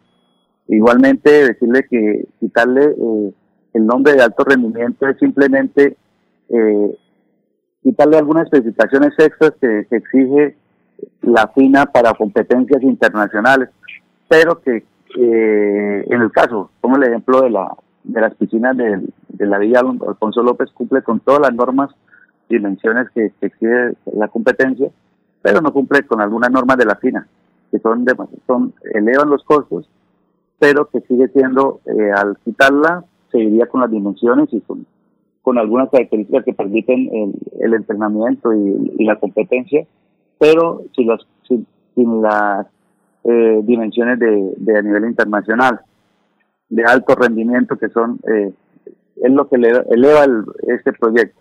Si uno ve, si uno analiza el proyecto en todas sus, sus dimensiones, en las especificaciones técnicas, en los planos de diseño, en el presupuesto, no contempla un proyecto de alto rendimiento, nunca fue pensado un proyecto de alto rendimiento. Al colocarle el nombre con alto rendimiento es donde el proyecto se sale de, los requisitos y se sale sobre todo del cierre financiero. Doctor René, doctor, René, por una cosa, pero ustedes han hablado, como dice Díaz, con los deportistas, es decir, con los paraolímpicos, ¿ellos están de acuerdo que se haga eso? Alfonso, lo que le decía ahorita, eh, la semana pasada precisamente con el alcalde hablamos, el alcalde Mario, y tenemos planeada una reunión con ellos para transmitirle, porque estamos a la espera de que ellos llegaran para hacer esta reunión y nosotros poderle mostrar lo que estaba sucediendo, en qué estábamos, para dónde íbamos y cuáles son las posibles alternativas que tenemos para poder darle la solución, porque es un compromiso del gobierno, independientemente eh, del gobierno haya cambiado, pues mantenemos ese compromiso y, eso lo hemos hablado tanto con el ministerio, con, con el municipio de Cuesta y por parte de la gobernación tenemos todo el compromiso de que este proyecto se lleve a cabo, sea la alternativa que sea. Pero sí, y, yo le recomiendo antes de que venga Jorge con la pregunta es que si hacen la reunión con los eh, eh, paraolímpicos, les hagan firmar un documento. Es decir, bueno, ustedes están de acuerdo que porque las exigencias de la FINA, que es la federación que domina en esto de la natación, eh, son muy eh, fuertes, entonces vamos a hacer esto de esta forma. Y si ellos aceptan, que firmen, porque después se les va a complicar a ustedes el asunto. A ver, don Jorge. Eh, con los buenos días para el secretario de Infraestructura, don Alfonso. ¿Existe en medio de, este panorama de que el, proyecto está estancado, en cero, debe arrancar nuevamente de cero? ¿Existe la posibilidad que otro municipio que tenga la capacidad de aportar ese, ese grano de arena que, que, hoy está ofreciendo Pidecuesta y que tenga pues mejores condiciones, tanto el lote, la ubicación, existe la posibilidad de que ese municipio eh, pueda aspirar a ser la, la, sede de este eh, centro acuático? Bueno, sí, es que si la opción es liquidar el contrato y el convenio, pues tenemos que arrancar con un proyecto prácticamente de cero, donde tenemos que hacer un nuevo lote. Al hacer un nuevo lote son unos nuevos especificaciones, unas nuevas características del terreno donde requiere obligatoriamente un nuevo proyecto. Entonces, eh, si el municipio de Piedecuesta no, no eh, tuviera la voluntad, pensaríamos que cualquier municipio pudiera tener, pero yo sé que y lo que el alcalde Mario ha manifestado es tener toda la voluntad para que este proyecto continúe y se pueda realizar. Entonces, desde luego que en cualquier municipio se puede realizar y la iniciativa de cualquier alcalde es bienvenida para, para realizar cualquier tipo de proyectos de eso. Entonces, eh, sí se Pero señor secretario de... Sí. que, a ver, Laurencio. Sí, pero si se cambia de lugar, entonces yo no creo que un deportista se vaya para San o Socorro o Barbosa a entrenar porque se dificulta. Eso es apenas natural. Debe ser en el área metropolitana o en pie de cuesta porque los deportistas no se pueden ir hasta Barbosa. Allá hay suficiente terreno, por ejemplo, para hacerlo. Sí, o sea, ante la pregunta si, si, si otro municipio lo puede hacer, lógico que lo puede hacer. Claro que sí lo puede hacer. Cualquier alcalde tiene el derecho de presentar iniciativas y no solo esta piscina, pueden hacer dos, tres, cuatro en el departamento, porque todos los municipios eh, tienen deportistas, tienen personas que requieren realizar ese tipo de deportes. De hecho, existen más iniciativas en el departamento, no solo para piscinas, sino para otro tipo de, escenarios deportivos. Sí. Entonces, ante la pregunta, digo, sí se puede realizar en cualquier municipio. Sí, y, finalmente, eh, porque no tenemos mucho tiempo y tenemos que ir a unos mensajes, pero finalmente es que en San Gil lo están escuchando y nos están preguntando cómo va el asunto de la variante de San Gil. Doctor, ¿hay algún inconveniente o se está desarrollando normalmente? Bueno, la variante de San Gil eh, es un evidente, estamos en evidente atraso de la obra. Es una obra que no está avanzando en los estándares, en, en, la, en la efectividad o en las características que debiera estar avanzando. Eh, tiene un atraso considerable, el cual nosotros ya le hemos transmitido al INDIAS, nuestra preocupación. Eh, en múltiples ocasiones con reuniones con la comunidad y con los mismos contratistas le hemos manifestado eh, la preocupación del departamento, pues eh, el departamento aportó más de 30 mil millones a este proyecto y nos preocupa que el proyecto no avance de la manera que debería estar avanzando. Entonces, eh, con preocupación nosotros ya hemos transmitido esto a, en, en, una reunión con el señor director de Envías, él también está eh, haciendo eh, las acciones necesarias desde el Envías hacia el contratista para poder tratar de solucionar este inconveniente y que se retomen de nuevo el ritmo que deba tener un proyecto tan importante como este. Bueno, el doctor Jaime René, muchas gracias por haber estado aquí en Radio Melodía, muy gentil. Bueno, Alfonso, muchas gracias y muchas gracias a la mesa y a todos los oyentes. Muy bien, vamos a una pausa, son las 6 de la mañana, 22 minutos, y luego saludamos a la gente que nos está escribiendo aquí en Radio Melodía, 6 y 22. Después de casi 30 años, nos ponemos al día con el alumbrado público. Llega el reto de la historia, la gran inversión dentro de la cual se destinarán casi 30 mil millones de pesos en proyectos de iluminación, expansión en zona rural y tecnología. En total son cerca de 630 mil millones para comenzar a saldar las deudas históricas que nos dejó la corrupción. Conoce todas las obras en www.bucaramanga.gov.co. Alcaldía de Bucaramanga. Gobernar es hacer. Gánate una Supermoto Benelli con los números ganadores con Ultrasan. Por cada 500 mil pesos en créditos de Crediaportes, 500 mil pesos en compras de nuestras tiendas hogar, materiales o comultrasan.com. Y por realizar tus aportes o pagos oportunos de los créditos vigentes, recibes números para participar en nuestro sorteo. Entregamos dos combos hogar y una moto Benelli. Con Ultrasan, mejora mi vida. Aplican términos y condiciones. Promoción válida del 1 de septiembre de 2021 al 31 de diciembre del 2021. Autoriza con juego. Es momento de continuar con tus sueños. Especialízate en Derecho Constitucional en Uniciencia, con docentes magistrados, planes de financiación, posgrado interdisciplinario. Inscríbate al 630-6060, extensión 1028, y este 2021 obtén un nuevo logro en tu vida profesional. Si todos hacemos lo propio, habrá alimento limpio, justo y siempre. Yo como lo que se da en mi tierrita. Yo le compro es a los campesinos. Yo no cambio una arepa de maíz o un ajiaco por nada del mundo. Yo prefiero comida fresquita y natural. Sustenta, porque todos podemos ser amigos del campo, la salud y la naturaleza.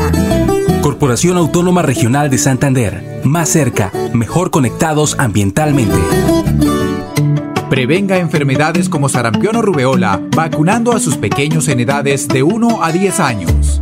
La Secretaría de Salud Departamental invita a los padres de familia a que acudan con sus niños a la IPS o centro médico más cercano de su hogar. La vacunación trasciende barreras y es gratuita en los 87 municipios de Santander. Siempre adelante, siempre Santander. Yo soy un microempresario asociado a Financiera como Ultrasan y quiero ser uno de los ganadores del Premio Emprendedor. En Financiera como Ultrasan realizaremos el Premio Emprendedor, donde reconocemos la creatividad, el esfuerzo y la dedicación de nuestros microempresarios. Para mayor información, acérquese a la oficina más cercana y pregunte cómo ser un ganador del Premio Emprendedor. Vigilada Supersolidaria inscrita a Bogacop. Después de casi 30 años, nos ponemos al día con la infraestructura educativa. Llega el reto de la historia la gran inversión, dentro de la cual se destinarán casi 20 mil millones de pesos para los colegios Politécnico, San José de la Salle, Bosconia Santa Rita y Camacho Carreño. En total son cerca de 630 mil millones para comenzar a saldar las deudas históricas que nos dejó la corrupción. Conoce todas las obras en www.bucaramanga.gov.co. Alcaldía de Bucaramanga. Gobernar es hacer.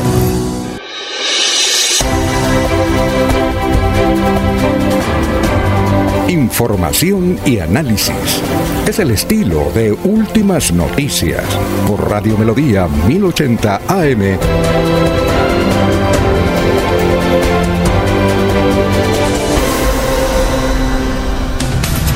Son las 6 de la mañana, 25 minutos, los oyentes. Juan José Rincón Osma, buenos días. Me uno al reconocimiento de Eliezer Galvi. Yo lo escuchaba cuando estaba niño, no, mentira.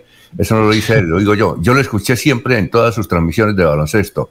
Eh, Luis José Arevalo Durán, absurdo, los deportistas paralímpicos nos llenan de gloria en Tokio y quienes deben estimular su desarrollo se enredan en los vericuetos de la ley y la incompetencia burocrática. Gustavo Pinilla Gómez, en Girón por la pandemia tiraron muchos animalitos a la calle. La administración eh, nunca ha hecho nada por ellos, la administración municipal.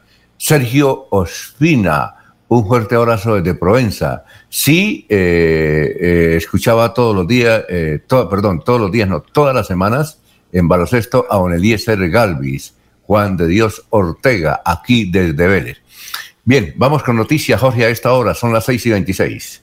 Don Alfonso, el reporte del Ministerio de Salud sobre el contagios y muertes por coronavirus en el departamento de Santander indican que las cifras siguen a la baja.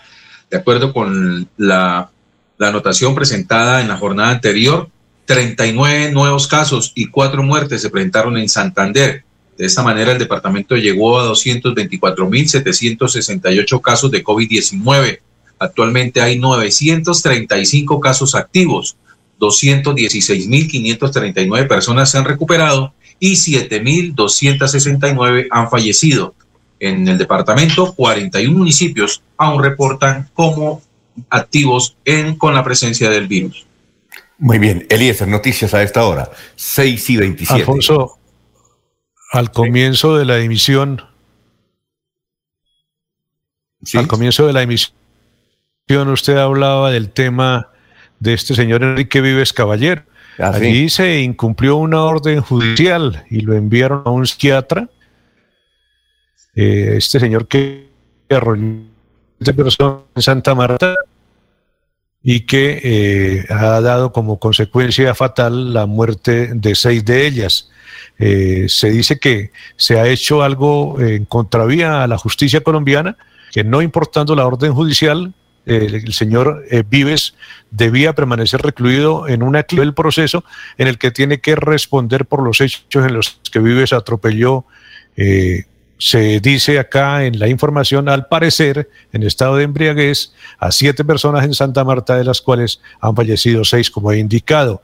El artículo que se destaca en la prensa nacional ha señalado que el procesado fue trasladado a una institución de salud mental usted lo decía, ahora lo están llevando a indicar que tiene problemas mentales en esta ciudad caribeña, pese a que en la diligencia que se realizó el miércoles, la jueza, eh, indicando todos los pasos que se deben dar, negó la solicitud del abogado defensor de Vives de trasladarlo a una institución de salud mental.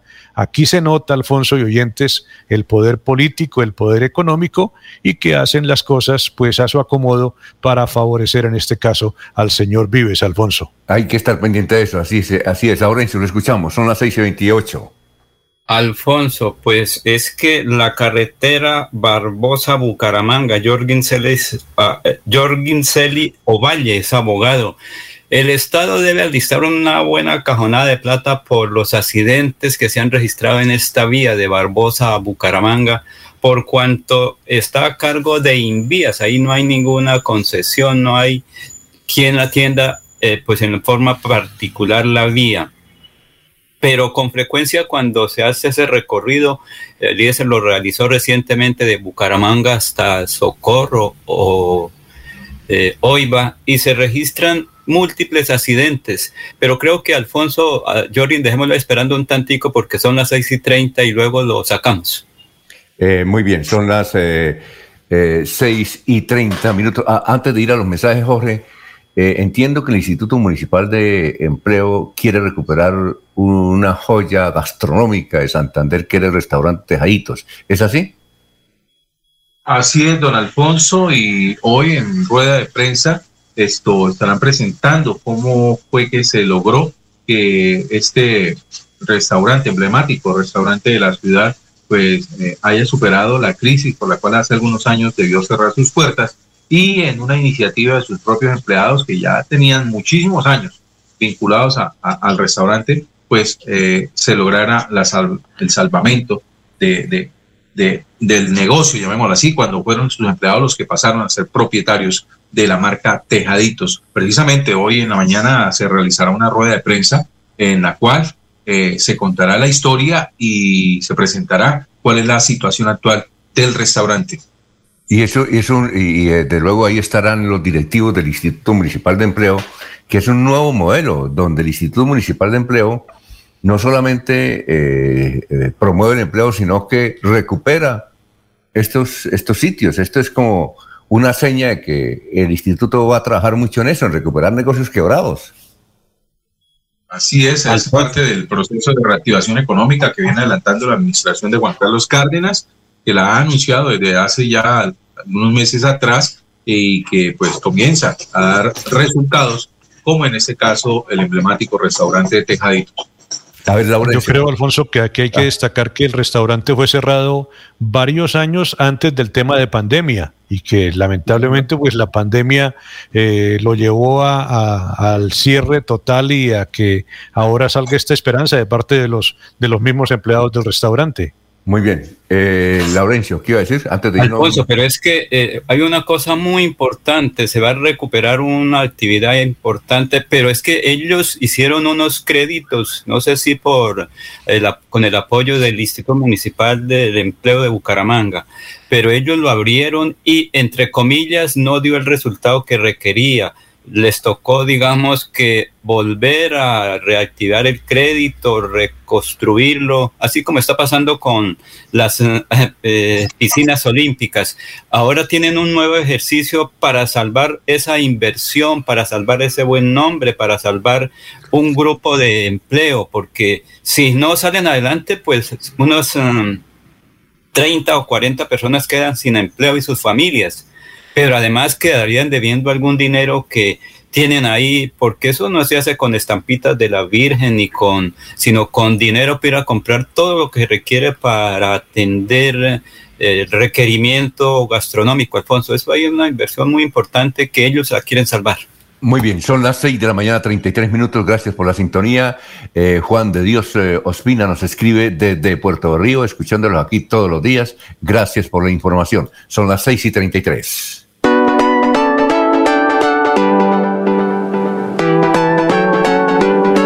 Melodía, Melodía, Radio Sin Fronteras. Escúchenos en cualquier lugar del mundo. Melodíaenlínea.com es nuestra página web.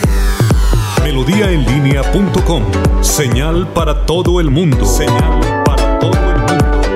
Radio sin límites, radio sin fronteras. Radio Melodía, la que manda en sintonía.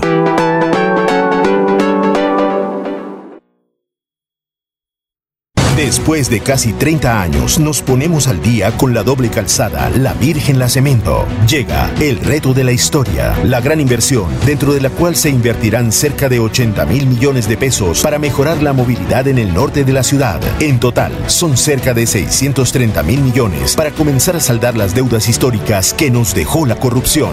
Conoce todas las obras en www.bucaramanga.gov.co. Alcaldía de Bucaramanga. Gobernar es hacer. Cada día trabajamos para estar cerca de ti. Te brindamos soluciones para un mejor vivir. En Cajasal somos familia, desarrollo y bienestar.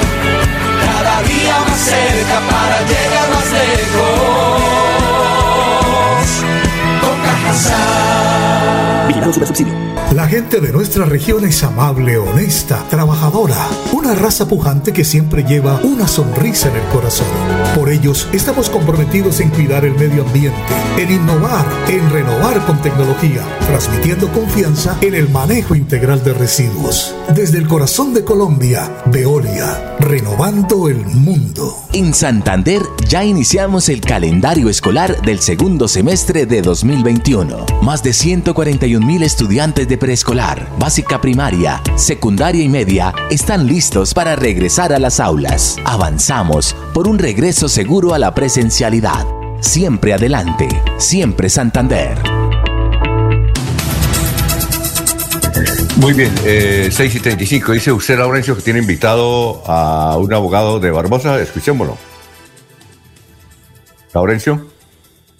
Bueno, eh, entiendo que Eliezer también tiene una invitada hoy. Eliezer. Estamos esperando la que aparezca en, plataforma, Alfonso. Ah, bueno, perfecto. Entonces, Laurencio, ¿por qué no vamos con su invitado mientras tanto? ¿Aló, aló? Alfonso, es que, que, le decía yo que la carretera Barbosa-Bucaramanga o Bucaramanga-Barbosa, precisamente Jorgin Celis, un abogado, acaba de hacer el recorrido Bucaramanga-Barbosa, Barbosa-Bucaramanga. Y eso es su experiencia. Aquí está Jorgin, buen día. ¿Y qué se puede decir de la vía Bucaramanga-Barbosa, Barbosa-Bucaramanga y su estado? Con Laurencio, pues las vías destrozadas, lo que es la vía hasta prácticamente Socorro llena, parece una carrera de obstáculos, es esquive y esquive huecos, hay unos huecos muy peligrosos, han hecho que presenten accidentes, ahí saliendo de Barbosa se han presentado algunos accidentes bastante graves, porque hay unos hundimientos que no tienen ni señalización, en algunas partes la vía ya se está yendo media calzada y pues prácticamente no se le ha puesto la atención necesaria, desafortunadamente demandan el Estado y nos toca seguir pagando que nosotros pagamos tres peajes de Barbosa a Bucaramanga y no sabemos esa plata en dónde es que está, dónde, para qué es que la están recogiendo porque no la están utilizando en lo que tiene que ver el arreglo de las vías. Hace pocos días estuve revisando por ahí una sentencia de la Corte donde están condenando al Estado a que pague unas millonarias sumas de dinero por unos accidentes que hubo hace unos años atrás, pues estaban que el Estado tiene la obligación, además de hacer las vías, de, hacer el mantenimiento. Además de que el viaje anteriormente uno se gastaba máximo horas, cuatro horas y media, siete horas que se está gastando uno desde Barbosa a Bucaramanga. Y desafortunadamente pues también las obras que hay allí en el pescadero que están bastante demoradas, hay cola para esperar que den vía, hace que el viaje se torne cansón, bueno, un poco molesto. Realmente eso hace que también la gente poco viaje, entonces también eso el dinamismo económico también se, se frena un poco a raíz de todas estas cosas. Vía es el que tiene la responsabilidad porque no hay una concesión en este momento que esté respondiendo por el arreglo de las vías. Empezando pues porque en ninguna parte están colocándole ni siquiera un, una libra de asfalto a esto. Afecta el turismo porque es que la gente pues no viaja sencillamente porque no les gusta un viaje tan tedioso de, de 6, 7 horas. Pongamos si la gente quiere venir de Bogotá al Panachi, normalmente serían a 6, pero así como está la situación pueden ser 8, 9 o hasta 10 horas. Entonces pues prefieren ir a otra parte porque pues es muy demorado el viaje. Pues si afecta la economía, afecta el turismo y el dinamismo que necesitamos ahorita porque pues desafortunadamente por la pandemia la economía estuvo bastante caída, golpeada, pero no se ha podido lograr porque es que las vías son el motor importante para que las personas se puedan desplazar. Entonces el llamado a quién es para que atienda el corredor vial principal. Nacional le corresponde a Invías y es un llamado pues para que el Invías y como le digo, vean, hay accidentes que, se han, que han ocurrido, que van a empezar demandas contra el Estado, pues afortunadamente por falta de diligencia en, la, en el mantenimiento de las vías. Que también hay ciertos municipios que desafortunadamente pues el invierno ha estado bastante fuerte, pero hay unas que por ejemplo estuvo el gobernador hace poco por allá en Jesús María, en Florian, y pues está bastante deteriorada la vía a Jesús María y a Florian porque pues no se le ha hecho mantenimiento, eso es lo que está pasando, eh, no se le ha hecho rocería, ya el monte está prácticamente tapando la vía, que eso también puede ser causal de accidentes. Las terciarias, pues sí los municipios que pues es un llamado a que les hagan mantenimiento, sabemos que estamos en invierno y todo, pero de igual manera hay que hacerle mantenimiento pues para que los campesinos también puedan salir de sus, de sus campos y sacar los productos que, que ellos venden en, en las diferentes partes de, del departamento. Muy bien, son las 6 y 39, vamos con más noticias, Jorge, a esta hora. Estamos en Radio Melodía. Jorge. Muy bien. Eh, sí, don Alfonso. el asesinato de una mujer en el municipio de Puerto Wilches, don Alfonso. Se trata de Lida Fernanda Carrillo Muriel, quien apareció muerta en la mañana de ayer en el puerto eh, ribereño santanderiano. Y la comunidad reaccionó reclamando que no es una muerte pasional, es un presunto feminicidio que se debe investigar. Así reaccionó uh, la activista del movimiento Mujeres por Barranca Bermeja y el Magdalena Medio, Tania Andrea Mogollón, a la versión de la Policía Nacional sobre este caso. El cuerpo de Lida Fernanda, de 30 años, fue hallado a las 9 de la mañana eh, del miércoles sobre la vía que conduce a la vereda La Curmuta, a unos 500 metros del casco urbano de Puerto Wilches en la diligencia de levantamiento de cadáver quedó constancia que recibió cinco heridas de cuchillo. Según reveló eh, un habitante de Puerto Wilches, al parecer la mujer fue asesinada en su casa y su cuerpo fue trasladado al sitio donde fue encontrado. Esta hipótesis tiene relación con, la con una fuerte discusión que en la madrugada del mismo jueves tuvo la víctima con su expareja quién le habría reclamado porque ella recibió el comentario que salió con un hombre durante el fin de semana. Según los vecinos de Lida Fernanda, hasta su casa en el barrio Bellavista llegó su excompañero sentimental en un vehículo e inició la confrontación con la mujer, como había sucedido en anteriores oportunidades. La versión de uno de los habitantes de ese sector del casco urbano de Puerto Wilches agrega que en algún momento se escucharon los gritos de ella pidiendo auxilio, pero nadie acudió porque estas riñas eran frecuentes. Después se escuchó silencio y más tarde el vehículo salió del lugar. Hasta el momento se desconoce el paradero del excompañero de Lida Fernanda para que explique qué sucedió tras la confrontación que tuvo con ella. Queremos pedirle a las autoridades que le den la importancia a este caso, reclamó la activista Tania Andrea Mogollón, quien ofreció acompañamiento jurídico y psicosocial a la familia de la víctima. Oye, Jorge, son las 6 y 42. Eh, eh, requiero de una instrucción. Es que estamos leyendo eh, que María Jimena Usán, pues luego de la salida de la revista Semana, pues no le fue muy bien en sus redes sociales, por ejemplo en YouTube, eh, bueno, en el Facebook Live, que pues ha, perdido trascendencia, ¿no? A pesar de que pues ella tiene muy buenos seguidores. Pero dicen que se está recuperando porque tiene un postcat. ¿Qué es un postcat? Eh, un postcat es un, eh, abrió un, una, llamémoslo así, un, sitio en internet donde a título personal pues suele hacer publicaciones, ¿sí? de, de, su autoría hablando sobre diferentes temas. Por ejemplo, su podcast es, eh, eh, perdón, eh, La Parrilla, sería el, podcast de, del señor, de su hermano, de don Gerardo Pineda. Bueno, por eso, pero ese en, el podcast, porque es que yo entré al podcast de ella y, me pide registros. Entonces ahí ya me embolato. Entonces cuando yo me embolato, entonces no, entro, porque que le piden que lo instalen, que yo, cositas ahí hay, hay raras. Entonces, el registro tal vez lo usa para, para llevar un control de, de, las personas que, que, que, visitan el lugar eh, para saber eh, y a través de ese registro pues determina eh, género, edad. Por eso, pero el podcast, en el podcast se puede pasar audio, videos, todo eso. Sí, señor, de todo, puede publicar todo tipo de material. Entonces, ¿cuál es la diferencia entre un podcast y una página web? Lo mismo, ¿cierto? Sí, no, porque es que ahí eh, hay dominios eh, especializados eh, para trabajar como podcast, incluso su perfil de, de, de, Facebook también puede actuar como podcast, un, fanpage, usted puede abrir un fanpage y ese sería su podcast. Ah, ya, porque es que no, entendí por qué en la información, creo que la publicó el tiempo o el espectador, decía que ella se está recuperando por abrir ese podcast. ¿Se dice podcast o podcast? Post, podcast. Postcat, eh, que ella se está recuperando. Entonces yo no entiendo si ya tenía páginas, si ya tenía Facebook, si ya tenía YouTube. ¿Por qué dicen que ella busca, busca, herramientas donde por presentación, por dinámica, pues eh, se facilite o sea más atractivo lo, que allí se publica. Mm. Hay plantillas muy sencillas, ¿sí? que se ofrecen gratis, como hay unas que son muy, muy bien elaboradas y, y pues pueden tener un costo. Bueno, pero no deberían exigir registro, porque ahí cuando exigen registro yo me embolato y entonces no puedo acceder, debía ser libre, ¿cierto? No, eso vaya a voluntad de quien abre, abre el, sitio, porque, como le digo, puede interesarle en tener un registro de qué tipo de audiencia está recibiendo las publicaciones.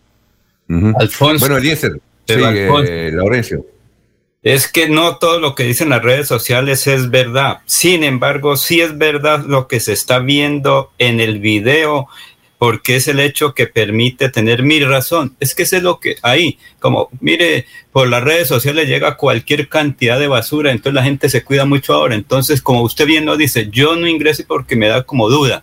Entonces, para las redes sociales tiene que uno tener mucho cuidado y quienes somos analfabetas tecnológicos peor. Bueno, eh, Eliezer, noticias a esta hora, son las 6 y 45. Eh, Alfonso, eh, creo que ha sido noticia eh, Piedad Córdoba en los últimos días porque pasó, como seguramente pasó muchas veces por la frontera colombo-venezolana, sin sellar su pasaporte, hizo esta actividad que comúnmente reitero, seguramente hacía la señora Piedad Córdoba, y le van a aplicar una multa, le van a aplicar una sanción ahí en, en la zona de frontera a la señora Córdoba, en esas visitas que normalmente hace a la República de Venezuela, pues eh, quiso eh, evadir la acción de la autoridad pasando simplemente la frontera sin ir a sellar su pasaporte y ahora tiene consecuencias la señora Córdoba. Muy bien, eh, ayer nos mandó un mensaje un oyente de Cúcuta y, nos dijo que ella se puso a pasar por una trocha y, se trochó el pie y entonces la tienen que subir en silla de ruedas. Y me mandó la foto de la silla de ruedas de la señora tronchada. es como cosa rara esa cosa, ¿no? Muy raro. Bueno. Alfonso, ¿qué dicen que nos pasó se vino vez, silla de Alfonso. Tronchada, la señora, la señora tronchada con té de Teodora. ¿Qué iba a decir, Eliezer?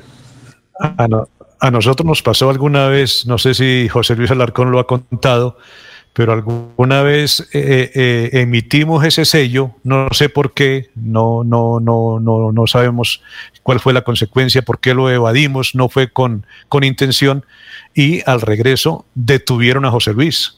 Sí, yo tuve que estar ahí un, rato en la guardia esperando que nos solucionaran el problema con mucha angustia. Gracias a Dios salimos avantes, pero por falta de ese sello estuvimos bastante rato ahí con esa complicación hace algunos años en un partido de Copa Libertadores, en, alguna competencia de, de carácter internacional, Alfonso. Bueno, vamos a una pausa que ya está ahí Diego desde Orlando con la información de hoy. Son las 6 y 47. Gran show familiar con Don Gediondo. Este domingo 19 de septiembre en el Pony Park en Mesa de los Santos. Para decirles, mis amigos de la ciudad de Bucaramanga, de la Mesa de los Santos y de todo el departamento de Santander, que nos veremos Dios mediante este domingo 19 de septiembre en el Pony Park su merced. ¡Eso! Cupos limitados. Información al WhatsApp 310-289-8760. Después de casi 30 años, nos ponemos al día con la escarpa occidental. Llega el reto de la historia, la gran inversión dentro de la cual se destinarán casi 100 mil millones de pesos para construir pantallas ancladas, muros de contención y sistemas de drenaje en cinco barrios de Bucaramanga. En total, son cerca de 630 mil millones de pesos para comenzar a saldar las deudas históricas que nos dejó la corrupción. Conoce todas las obras en www.bucaramanga.gov.co. Alcaldía de Bucaramanga. Gobernar es hacer. Es momento de continuar con tus sueños. Especialízate en Derecho Constitucional en Uniciencia, con docentes magistrados, planes de financiación, posgrado interdisciplinario. Inscríbate al 630-6060, extensión 1028, y este 2021 obtén un nuevo logro en tu vida profesional.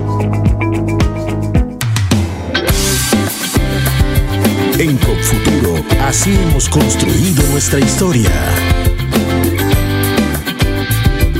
Somos la gente que busca sus sueños, somos la raza que está preparando un mundo nuevo lleno de esperanza que construye hacia el futuro. Para estudiar, para emprender y trabajar, te acompañamos hoy para un mañana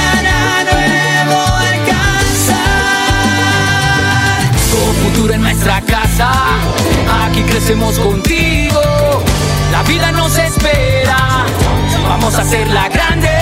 Tú tienes la llave de la fórmula mágica. Ven que te esperamos, verás que es fantástica. Es un respaldo para toda la vida. Entrar a Futuro es tu punto de partida. Somos la llave que abre tus puertas, haciendo claro un camino seguro. Porque el presente, aunque no lo creas, en tu destino es con futuro. Dando crédito a COP Futuro 30 años. Santander Solidario. Generamos continuidad en educación superior con la entrega de incentivos económicos para los estratos 1 y 2, beneficiando a 17.105 estudiantes. Y becas Generación Diamante para la ruralidad y vulnerabilidad, favoreciendo a 2.598 estudiantes. La educación es nuestra prioridad. Gobernación de Santander. Siempre Santander. Yo soy un microempresario asociado a Financiera como Ultrasan y quiero ser uno de los ganadores del Premio Emprendedor. En Financiera como Ultrasan realizaremos el Premio Emprendedor, donde reconocemos la creatividad, el esfuerzo y la dedicación de nuestros microempresarios. Para mayor información, acérquese a la oficina más cercana y pregunte cómo ser un ganador del Premio Emprendedor. Vigilada Supersolidaria inscrita a Bogacó. Después de casi 30 años, nos ponemos al día con el alumbrado público. Llega el reto de la historia, la gran inversión dentro de la cual se destinarán casi casi 30 mil millones de pesos en proyectos de iluminación, expansión en zona rural y tecnología. En total son cerca de 630 mil millones para comenzar a saldar las deudas históricas que nos dejó la corrupción. Conoce todas las obras en www.bucaramanga.gov.co. Alcaldía de Bucaramanga. Gobernar es hacer. Muy bien, son las 6 y 51 minutos, estamos en Radio Melodía, saludamos a Johan Rodríguez que nos escribe desde la ciudad de Barranquilla, José Antonio Gómez Rueda, señores, buenos días, Pedro Galvi, señores, buenos días. Eh, ahora sí, estamos con Diego desde Orlando, con toda la información a esta hora. Eh, Diego, ¿cómo está? Muy buenos días. Alfonso, buenos días, un saludo para usted y para los compañeros y por supuesto para los oyentes. ¿Cómo me le va? Muy bien, extraordinariamente bien. Ah, bueno, me alegra, Alfonso. Alfonso, ayer se cumplió la jornada de Champions nuevamente, ayer miércoles, con eh, partidos eh, muy interesantes como el del Inter contra el Real Madrid, que al final el Madrid venció en el minuto 89 con gol de Rodrigo, un partido eh, que suscitaba la gran mayoría de la atención de la jornada de ayer. La presencia de Haaland, el noruego, con el Borussia Dortmund, que derrotó 2 por 1 al Besiktas apareció una nueva figura, un, muchacho Sebastián Haller de Costa de Marfil del Ajax. Eh, anotó ayer un póker de goles, cuatro goles en la victoria del Ajax, cinco por uno contra el Sporting. Debutó el equipo Sheriff, eh, jugó contra el Shakhtar Donetsk y venció 2 por 0 de local. En el Manchester City de Guardiola venció 6 por 3 al Leipzig alemán. El eh, Liverpool en un partido también muy, muy interesante derrotó 3 por 2 al eh, AC Milán como en condición de local. El Liverpool empezó ganando 1 por 0, luego le volteó el partido el Milan y luego volvió y remontó el Liverpool, un partido que de verdad estuvo lleno de emociones, cinco goles al final. Atlético de Madrid contra el Porto en el partido que diríamos desilusionó un poco, 0 por 0 en condición de local el Atlético de Madrid. Pero la noticia de ayer del, de la UEFA Champions League era que por fin jugaban Messi, Mbappé y Neymar. Ayer jugaban por primera vez, lo hacían de visitantes contra el equipo de Brujas, el equipo de Bélgica. Eh, empezó ganando el eh, PSG, pero al final el partido fue un empate. En el eh, equipo del Brujas juega Balanta, el colombiano, fue el defensor central del equipo de Brujas, fue una de las figuras. no engrana, no, no terminan de, acoplarse las tres figuras del PSG, pero pues es simplemente el primer partido. Vamos a ver en qué, cómo termina esta historia que todo el mundo quiere, quiere disfrutar y quiere poder eh, apreciar la calidad de estos tres jugadores en el mismo equipo. Eh, no es un grupo, no es un grupo muy complicado para el PSG, eh, pensando en que seguramente con el Manchester City son los equipos que van a estar en la siguiente ronda, pero ayer le costó, le costó frente al equipo de Bélgica. Este fin de semana, Alfonso vuelve y juega el Atlético Bucaramanga, visita a Águilas Doradas el domingo a las 8 de la noche y el lunes a las 8 de la noche tendremos el Alianza Petrolera contra el equipo de Patriotas Alianza jugando de local. Bueno, muchas gracias Diego, muy amable, éxitos. Eh, usted no le gusta que, no le, gusta que le digan Joaquín, ¿verdad? No, no, no me disgusta, no, no me molesta. Ese es mi nombre, sí, Diego Joaquín. Ah, bueno, listo. Diego. Lo que pasa es que todo el, lo que pasa es que todo el mundo me conoce como Diego, pero ah, no, me, disgusta mi nombre. A ver, Alfonso. ¿Y usted quién le dijo que a Diego no le gustaba que le dijeran Joaquín? ¿De dónde saca eso? No, que pensé que no le gustaban porque ah. eh, Diego J y yo no, no había pensado en qué era esa J. Entonces usted hoy nos sorprendió que es Joaquín. Sí, señor. Pero no es que no le guste, ¿cierto, Dieguito? No, no, no, no es que no me guste, es que la verdad muy poca gente lo usa, muy poca gente lo usa. Ah, muy bien, perfecto. Casi todo el eh, mundo me conoce como Diego. Bueno, Diego, gracias. Ah, Diego J. Diego J. En la radio, en la radio me conocen como Diego J porque desde el principio me dijeron Diego J. Ah, bueno, entonces hay que decirle Diego J. Oiga, Diego, muchas gracias, ¿no? Un placer saludarlos y espero eh, que tengan un buen fin de semana y hablamos el martes. Bueno, ¿y nos va, a cuántos kilómetros está Miami de, Orlando? ¿400? Ah, ¿A cuánto está Bucaramanga de Bogotá? Eh, a 400. Sí, es la, misma distancia, es la misma distancia, solo que nosotros nos demoramos tres horas y media en carro. Sí, señor. Bueno, pues entonces vamos a Miami porque ahí está don Florentino Mesa, a quien le decimos muy, pero muy buenos días. Buenos días. Desde el Centro de Producción Internacional de UCI Noticias en Miami, Florentino Mesa les presenta la vuelta al mundo en 120 segundos. Los casos de COVID-19 subieron la última semana en Norteamérica y cayeron en Sudamérica, reportó la Organización Panamericana de la Salud, al resaltar un incremento de casi 20% de nuevos contagios en toda la región. Los jefes de Estado o gobierno y todos los asistentes a la Asamblea General de la ONU la próxima semana deberán presentar un certificado de vacunación, confirmó la Administración de Nueva York, lo que suscitó la reacción airada de Rusia. Estados Unidos anunció una nueva alianza con Australia y el Reino Unido para fortalecer las capacidades navales en esa zona con una nueva flota australiana de submarinos nucleares ante la creciente influencia de China en la región del Indo-Pacífico. El presidente de Estados Unidos Joe Biden apoyó al jefe del Estado Mayor conjunto Mark Milley tras las polémicas revelaciones de un libro que describe cómo este mando militar maniobró a espaldas de Donald Trump y tuvo contactos con China para advertir sobre un eventual ataque nuclear. El gobierno estadounidense denunció el autoritarismo de Daniel Ortega en Nicaragua y advirtió sobre el riesgo de que Centroamérica siga el mismo rumbo al saludar el 200 aniversario de la independencia de varios países de la región. El presidente de México, Andrés Manuel López Obrador, celebró el grito de independencia por segundo año consecutivo sin la presencia de ciudadanos en el Zócalo capitalino debido a la pandemia de la COVID-19. Miles de salvadoreños se manifestaron en las calles de su país para reclamar al presidente Nayib Bukele el respeto a la separación de poderes y en rechazo a la instauración del Bitcoin como moneda de curso legal, justo cuando el país conmemora el bicentenario de su independencia. Cinco ministros presentaron su renuncia al presidente argentino Alberto Fernández tras la inesperada derrota electoral sufrida por el oficialismo hace tres días en las primarias legislativas que derivó en una crisis política dentro de su alianza de centro-izquierda. Esta fue la vuelta al mundo en 120 segundos. Muy bien. Eh, ¿Cómo? ¿Quién me llama? Bueno, eh, Jorge, noticias a esta hora. Son las 6 y 58.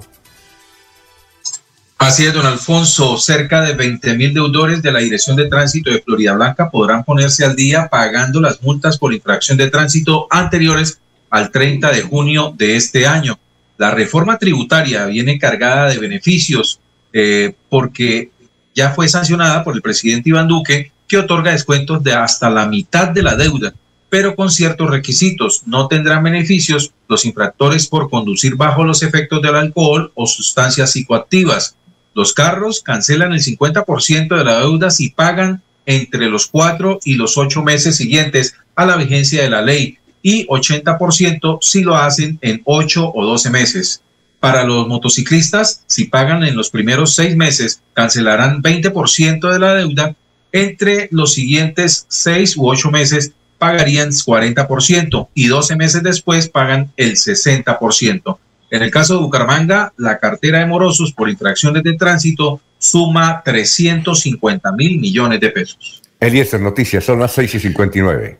Alfonso, hoy se inicia el cuarto ciclo de pagos para los jóvenes en acción en Colombia. Prosperidad Social ha informado que se van a destinar 100.605 millones para entregarle a 241.922 jóvenes. ¿Cómo se hace esta entrega? Eh, se han seleccionado eh, jóvenes que estudian en el SENA, jóvenes que estudian en la universidad y que eh, han llenado ciertos requisitos y ya están en la agenda, en la inscripción de jóvenes en acción en el país. Esta inversión que digo y rectifico o ratifico supera los 100 millones de pesos, se va a entregar gradualmente a partir de hoy y hasta el día 5 de octubre.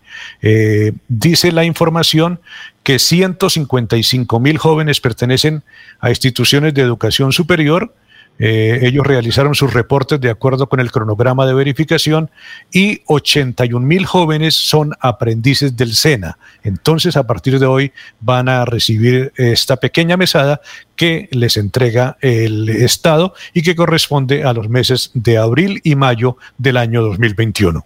Bueno, son las 6 y 59. Don Laurencio, lo escuchamos. Alfonso, es que el gobernador de Santander con el de Norte se reunieron ayer con el gobierno nacional para hablar cómo avanza la RAP, que es la región administrativa de planeación, proyectos de la región del Gran Santander. Escuchemos al gobernador brevemente qué dijo sobre esto. Ustedes también aquí le han aportado ese granito de arena para poder contribuir que los desarrollos del Gran Santander se sigan generando. Y sobre todo en algo que también nosotros hemos inculcado y le hemos dicho a mi equipo de gobierno y que lo hemos hecho muy bien en ese ejercicio, el diálogo institucional, la construcción y la participación de los distintos actores que sin duda nos van a generar ese trabajo. Esas tres líneas estratégicas que hoy también las queremos seguir eh, fortaleciendo en las líneas que le hemos venido eh, presentando como la hoja de ruta y la consecución y la ejecución. Lo ambiental, el transporte multimodal y la internacionalización. Yo contaba hace unos días que como nosotros en el primer semestre del 2021 Santander venía generando importantes dividendos eh, en materia de exportaciones, 326 millones de dólares en el primer semestre de este año, pero también cómo generábamos una gran oportunidad para los no mineroenergéticos. Crecimos un 38.5%, porque en ese mensaje de desarrollo sostenible tenemos que apostarle a la ciencia, la tecnología, la innovación, a la, a la industria, a la investigación y la academia, las instituciones nos tienen que seguir generando y apostándole a ese gran trabajo importante. Y a través de estos planes yo estoy convencido que están enmarcados a que estas líneas se puedan convertir como ese polo de desarrollo, que sean los verdaderos articuladores. Cuando hablamos de internacionalización es porque no solo vamos a promocionar nuestros territorios, atraer más turistas tanto nacionales e internacionales, que también son los que nos van a generar también grandes dividendos, pero estamos hablando de internacionalización de nuestra economía, de la empresa, de la industria, de conquistar esos mercados internacionales que sin duda nos va a permitir generar empleo. A mí me duele y todavía siento tristeza, como si fuera ayer, hace más de un año, que esas familias, tanto en norte de Santander y de Santander, perdieron su empleo. Con esa situación de la población migrante, Santander es el departamento número 6 en recibir mayor población migrante, pero no hemos sido indiferentes. pausa y cuando regresemos tenemos ahí al doctor Oscar Iván Zuluaga, eh, precandidato a la presidencia de la República. Son las 7, 3 minutos. Llevo varios días sintiéndome agobiada. He tenido momentos de crisis. Los problemas en mi entorno familiar y laboral me han llevado a sufrir de ansiedad y en realidad a veces no le encuentro sentido a mi vida. Si está pasando por un momento similar o conoce a alguien, comuníquese con la línea de atención de salud mental 697-0000, extensión 1114 u 1123. Contamos con profesionales dispuestos a brindar orientación las 24 horas del día. Gobernación de Santander. Siempre Santander. Si desea tener solución a sus enfermedades, los invitamos a sintonizar el programa Curación Natural de la Unidad Médica Biológica del Dr. Ricardo González, de lunes a viernes en los horarios 7 y 30 y 9 y 30 de la mañana y los sábados 7 y 30 de la mañana y 12 del mediodía. Orientación profesional para todo tipo de enfermedades. Llame y agende su cita al 310-307-9404. 310-307-9404. Después de casi 30 años, nos ponemos al día con la infraestructura educativa. Llega el reto de la historia, la gran inversión, dentro de la cual se destinarán casi 20 mil millones de pesos para los colegios Politécnico, San José de la Salle, Bosconia Santa Rita y Camacho Carreño. En total son cerca de 630 mil millones para comenzar a saldar las deudas históricas que nos dejó la corrupción. Conoce todas las obras en www.bucaramanga.gov.co. Alcaldía de Bucaramanga. Gobernar es hacer. Bye. La gente de nuestra región es amable, honesta, trabajadora, una raza pujante que siempre lleva una sonrisa en el corazón.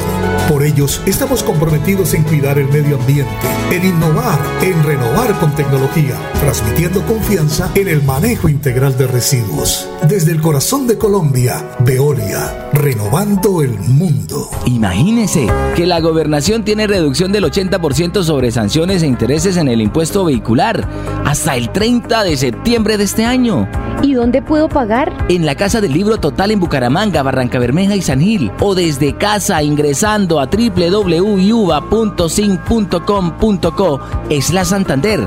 También en cualquier punto Baloto, Efecto y Éxito. Aproveche y pague su deuda de impuesto vehicular. Melodía, melodía. En noticias, la que manda en sintonía. Bueno, doctor Escaribán Zuluaga, muchas gracias. Eh, recordábamos ayer, esta semana, que usted siempre venía a la cabina de Radio Melodía. por la pandemia no estamos en la cabina, estamos en diferentes sitios. Por ejemplo, Eliezer Galvez está en contratación, es un municipio muy bonito que queda al sur de Santander. Es decir, y estamos aquí, a veces eh, en diferentes partes eh, del mundo nos ubicamos y hacemos el noticiero. Y nos hubiera agradado tenerlo en la cabina donde usted ha ido muchas muchas veces. Le tengo, una buena, le tengo una mala noticia y es que quien nos hacía el café, que a usted le gusta mucho, se murió por la pandemia. Pero bueno, doctor Escaribán, bienvenido, ¿cómo está? Alfonso, buenos días, qué grato volver a comunicarnos. Y así es, esta pandemia nos impone un nuevo desafío, pero bueno, gracias a esta conectividad y a la revolución digital, podemos estar viéndonos, escuchándonos. Lamento mucho la, la noticia del fallecimiento, como más de otros 125 mil colombianos que han perdido la vida por la pandemia. Aquí estamos con, con mucha energía, muchas ganas, Alfonso. Oiga, doctor Oscar Iván, como usted ya es familiar con nosotros porque viene, cuando viene a Bucaramanga, pues nos visita siempre Radio Melodía, ya para usted familiar la cabina y todo eso y decíamos, bueno, el doctor Oscar Iván, muy buena gente con nosotros, calidad de persona. No sabemos como presidente cómo será, eh, cómo será como presidente. Pero bueno, independientemente de eso, la gente cree que el próximo candidato del Centro Democrático es el que diga Uribe. El doctor Uribe, uno le pregunta, la semana entrante, ayer, ayer me llamó y dijo que me dijo que si le podíamos entrevistar hoy. Le dije, no, porque tengo, tengo al próximo presidente de Colombia, lo voy a entrevistar, doctor Uribe. Entonces, dijo, ¿y eso quién es? Le dije, usted sabe, dijo, pero ¿quién es? Dígame. Le dije, el doctor Oscar Iván Zulvaga, dijo, ah, me lo saluda. Le dije, ah, bueno, entonces la semana entrante le entrevistamos a usted, doctor, eh, doctor Uribe. Muy bien. Eh, eh, la gente cree, doctor, en la práctica, que quien decide quién es el candidato es el doctor Uribe. Así él diga que no, que hay unos procesos evidentemente que se cumplen. Eh, él quisiera que fueran todos. Es como cuando uno tiene hijos, si le preguntan cuál es el mejor hijo y uno dice, pues todos. Pero eh, en la sensación, en la práctica, es el que diga Uribe. ¿Cómo eh, poder rebatir, doctor Ascaribán, esa reflexión que se le hace a la mayoría de colombianos, que es el que diga Uribe? Eh, Alfonso, es el que digan los militantes simpatizantes del partido. Hay unas reglas de juego definidas, va a haber un mecanismo de encuestas eh, y el resultado de esa encuesta es el que lo va a determinar. Van a ser miles de colombianos que van a ser eh, llamados, consultados para poder medir cuál es la persona que tiene esa posibilidad de representar. Yo espero que con mis propuestas de empleo, de transformación digital, de recuperación de la producción agroindustrial, de todos estos programas que he venido proponiendo, pues me gane esa nominación para ser el candidato del Centro Democrático. Pero es el que digan los, los colombianos que van a ser incluidos dentro de la mecánica que decidimos. Bueno, eh, doctor, eh, ya vienen mis compañeros. Voy a hacer esta pregunta que cada vez que yo le, entrevistamos a usted, llegan y saltan los pensionados y además los periodistas. Dicen, oye, ¿usted por qué entrevista al doctor Uribe y a los del Centro Democrático si por culpa del doctor Oscar Iván Zuluaga cuando era ministro de Hacienda y, por culpa de Uribe cuando era el presidente de Colombia, eh, a los pensionados les fue mal, les quitó a muchos la prima de, mitad de año y a los periodistas eh, también les quitó la posibilidad que se pensionaran eh, a los 50 años, como evidentemente hubo muchos. Entonces hay muchas críticas en esa cuestión de pensiones hacia ustedes. Mira, Alfonso, yo quiero decir lo siguiente, lo más importante de un sistema de pensiones es que la persona tenga la tranquilidad de que siempre le va a llegar el cheque de manera puntual hasta, hasta que fallezca, incluso hasta que otra persona pueda sustituir su pensión. Un sistema con beneficios o muchos privilegios que no se puedan pagar eh, es insostenible. Porque yo recuerdo la crisis de Argentina. La crisis de Argentina hace unos años vino porque no había cómo pagarle a los pensionados. Entonces, ¿de qué sirve en un momento dado tener muchas eh, consideraciones si no es un sistema que permite que las personas puedan tener esa tranquilidad y que cada mes les lleva a llegar un cheque fruto de su trabajo y que pueda tener acceso a una vejez digna? Esa es la filosofía de un sistema pensional y, hoy incluso tenemos un problema muy serio. Hoy tenemos que en el presupuesto de la nación el subsidio de las pensiones de los salarios más altos, de cinco salarios mínimos para arriba, el subsidio que tiene que reconocer el Estado nos vale cerca de 20 billones de pesos. Y entonces la pregunta es cómo vamos a hacer en el mediano o largo plazo, porque cuando se habla de pensión son reformas a 20, 30 años, están muy lejos pero que tienen que hacerse desde ahora para poder garantizar que todo colombiano tenga acceso a una pensión.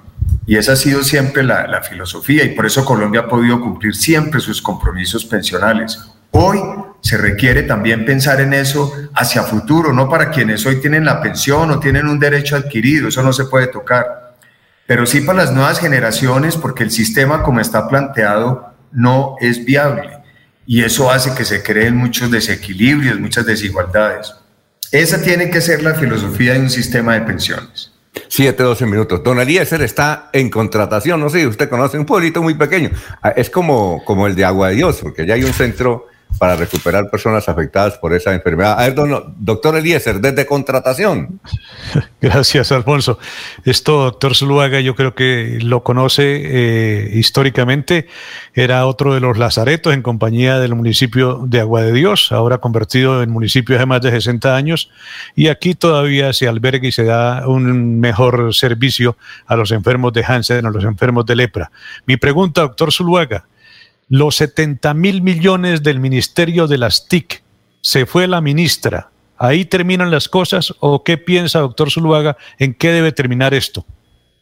Eliezer, buenos días. Muy grave. Se requiere recuperar esa plata ya. Entiendo que la Contraloría tiene embargadas cuentas de ese consorcio que defraudó al país.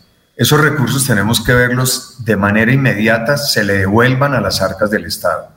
Ya la ministra renunció y ahora lo que corresponde es recuperarle esos 70 mil millones para la tranquilidad de los colombianos. Espero que las gestiones de la Contraloría sean eficaces y nos den esa buena noticia cuanto antes porque el país lo requiere. Eh, Jorge. Jorge.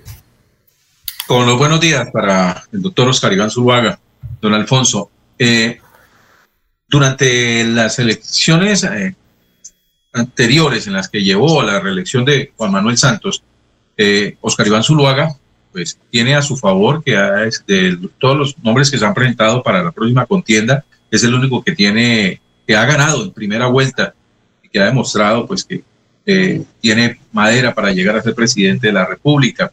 En esa campaña, muchas veces Oscar Iván advirtió al país lo que se venía detrás del proceso de paz, las curules gratis para eh, los, los, los comandantes de, de, las FARC, eh, la disponibilidad, la, destinación de muchos recursos para, para financiarlo, en fin, muchas cosas que el mismo presidente del momento las negó y que finalmente eh, se, se, dieron, se hicieron realidad.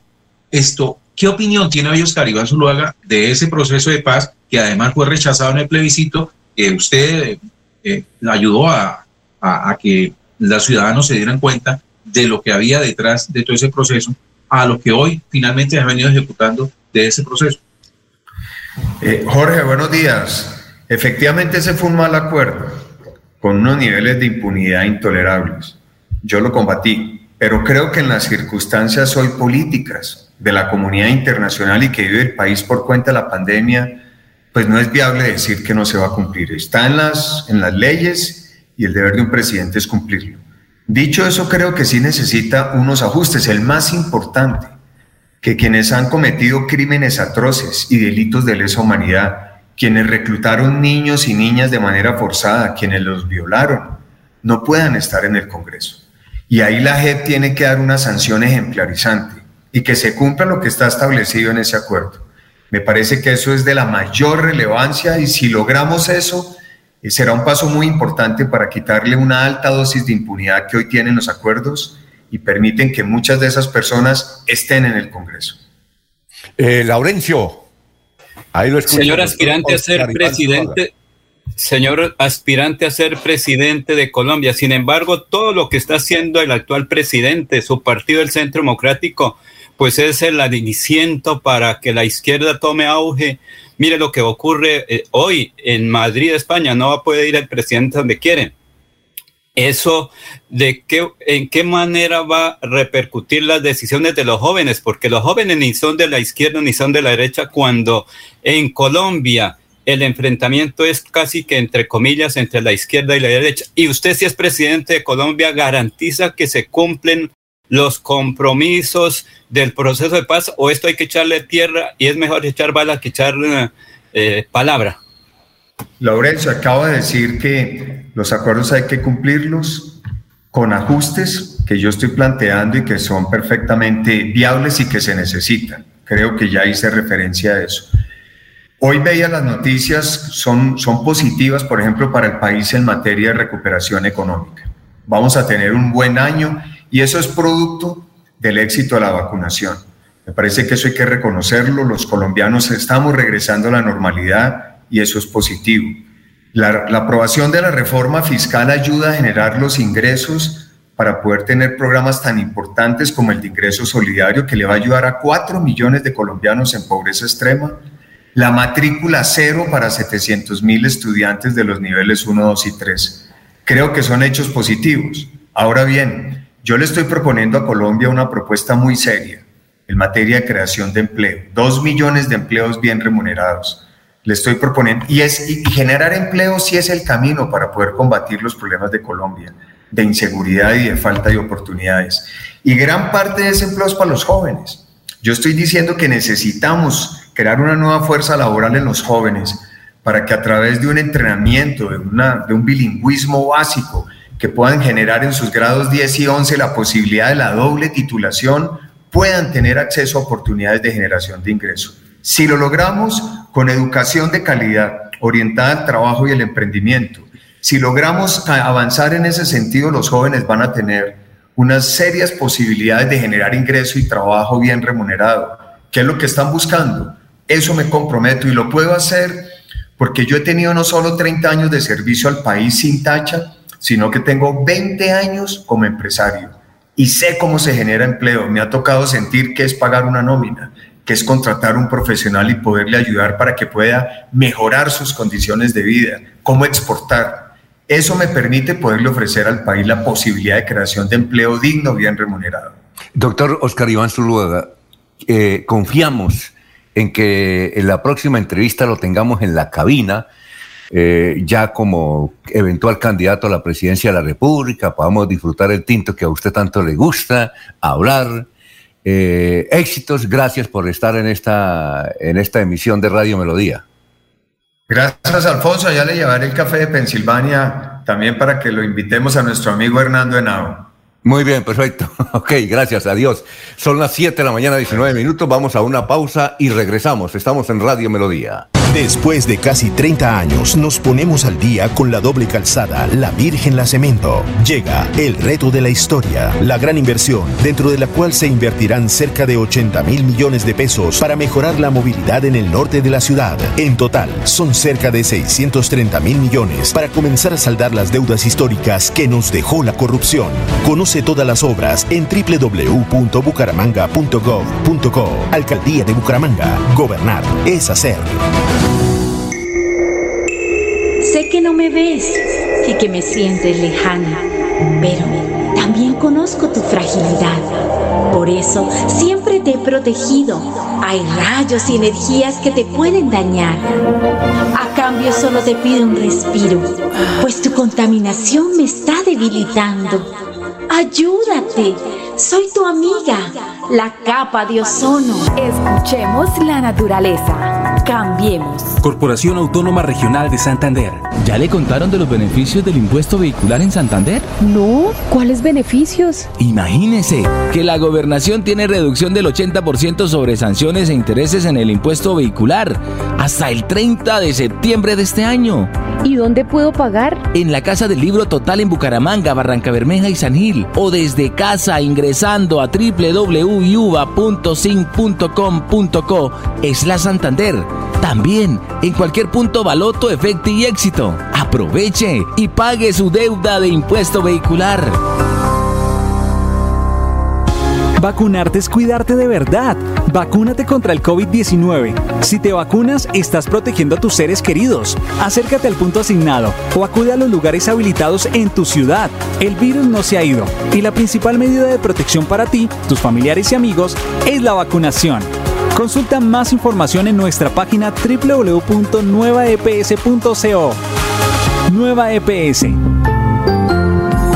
Gente cuidando gente. Vigilado Supersalud. Después de casi 30 años, nos ponemos al día con la escarpa occidental.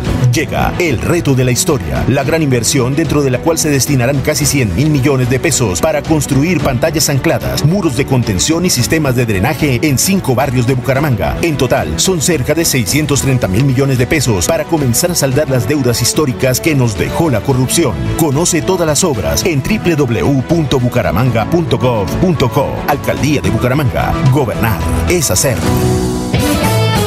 Hay más noticias.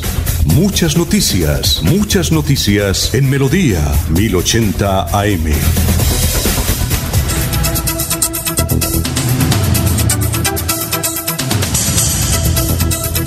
El frente hoy, en la página 5A de política, hay una extraordinaria información sobre el proceso de, de Richard Aguilar. No tenemos tiempo para comentarlo, pero, pero bueno. Entonces ahí en el periódico El Frente, en la, quinta, eh, en la página quinto A, y hay también otras eh, noticias políticas que nos trae don Rafael Serrano Prada. Muchas gracias al popular Álvaro Angarita, uno de los editores del periódico El Frente, uno de los títulos de ese importante reportaje que trae sobre Richard Aguilar el periódico frente es este. Es falso que archivos del gobierno Richard Aguilar hayan desaparecido. Bueno, ahora sí nos vamos para el distrito de Barranca Bermeja con Soel Caballero. Soel, ¿cómo está? Muy buenos días. Soel Caballero está en Últimas Noticias de Radio Melodía 1080 AM.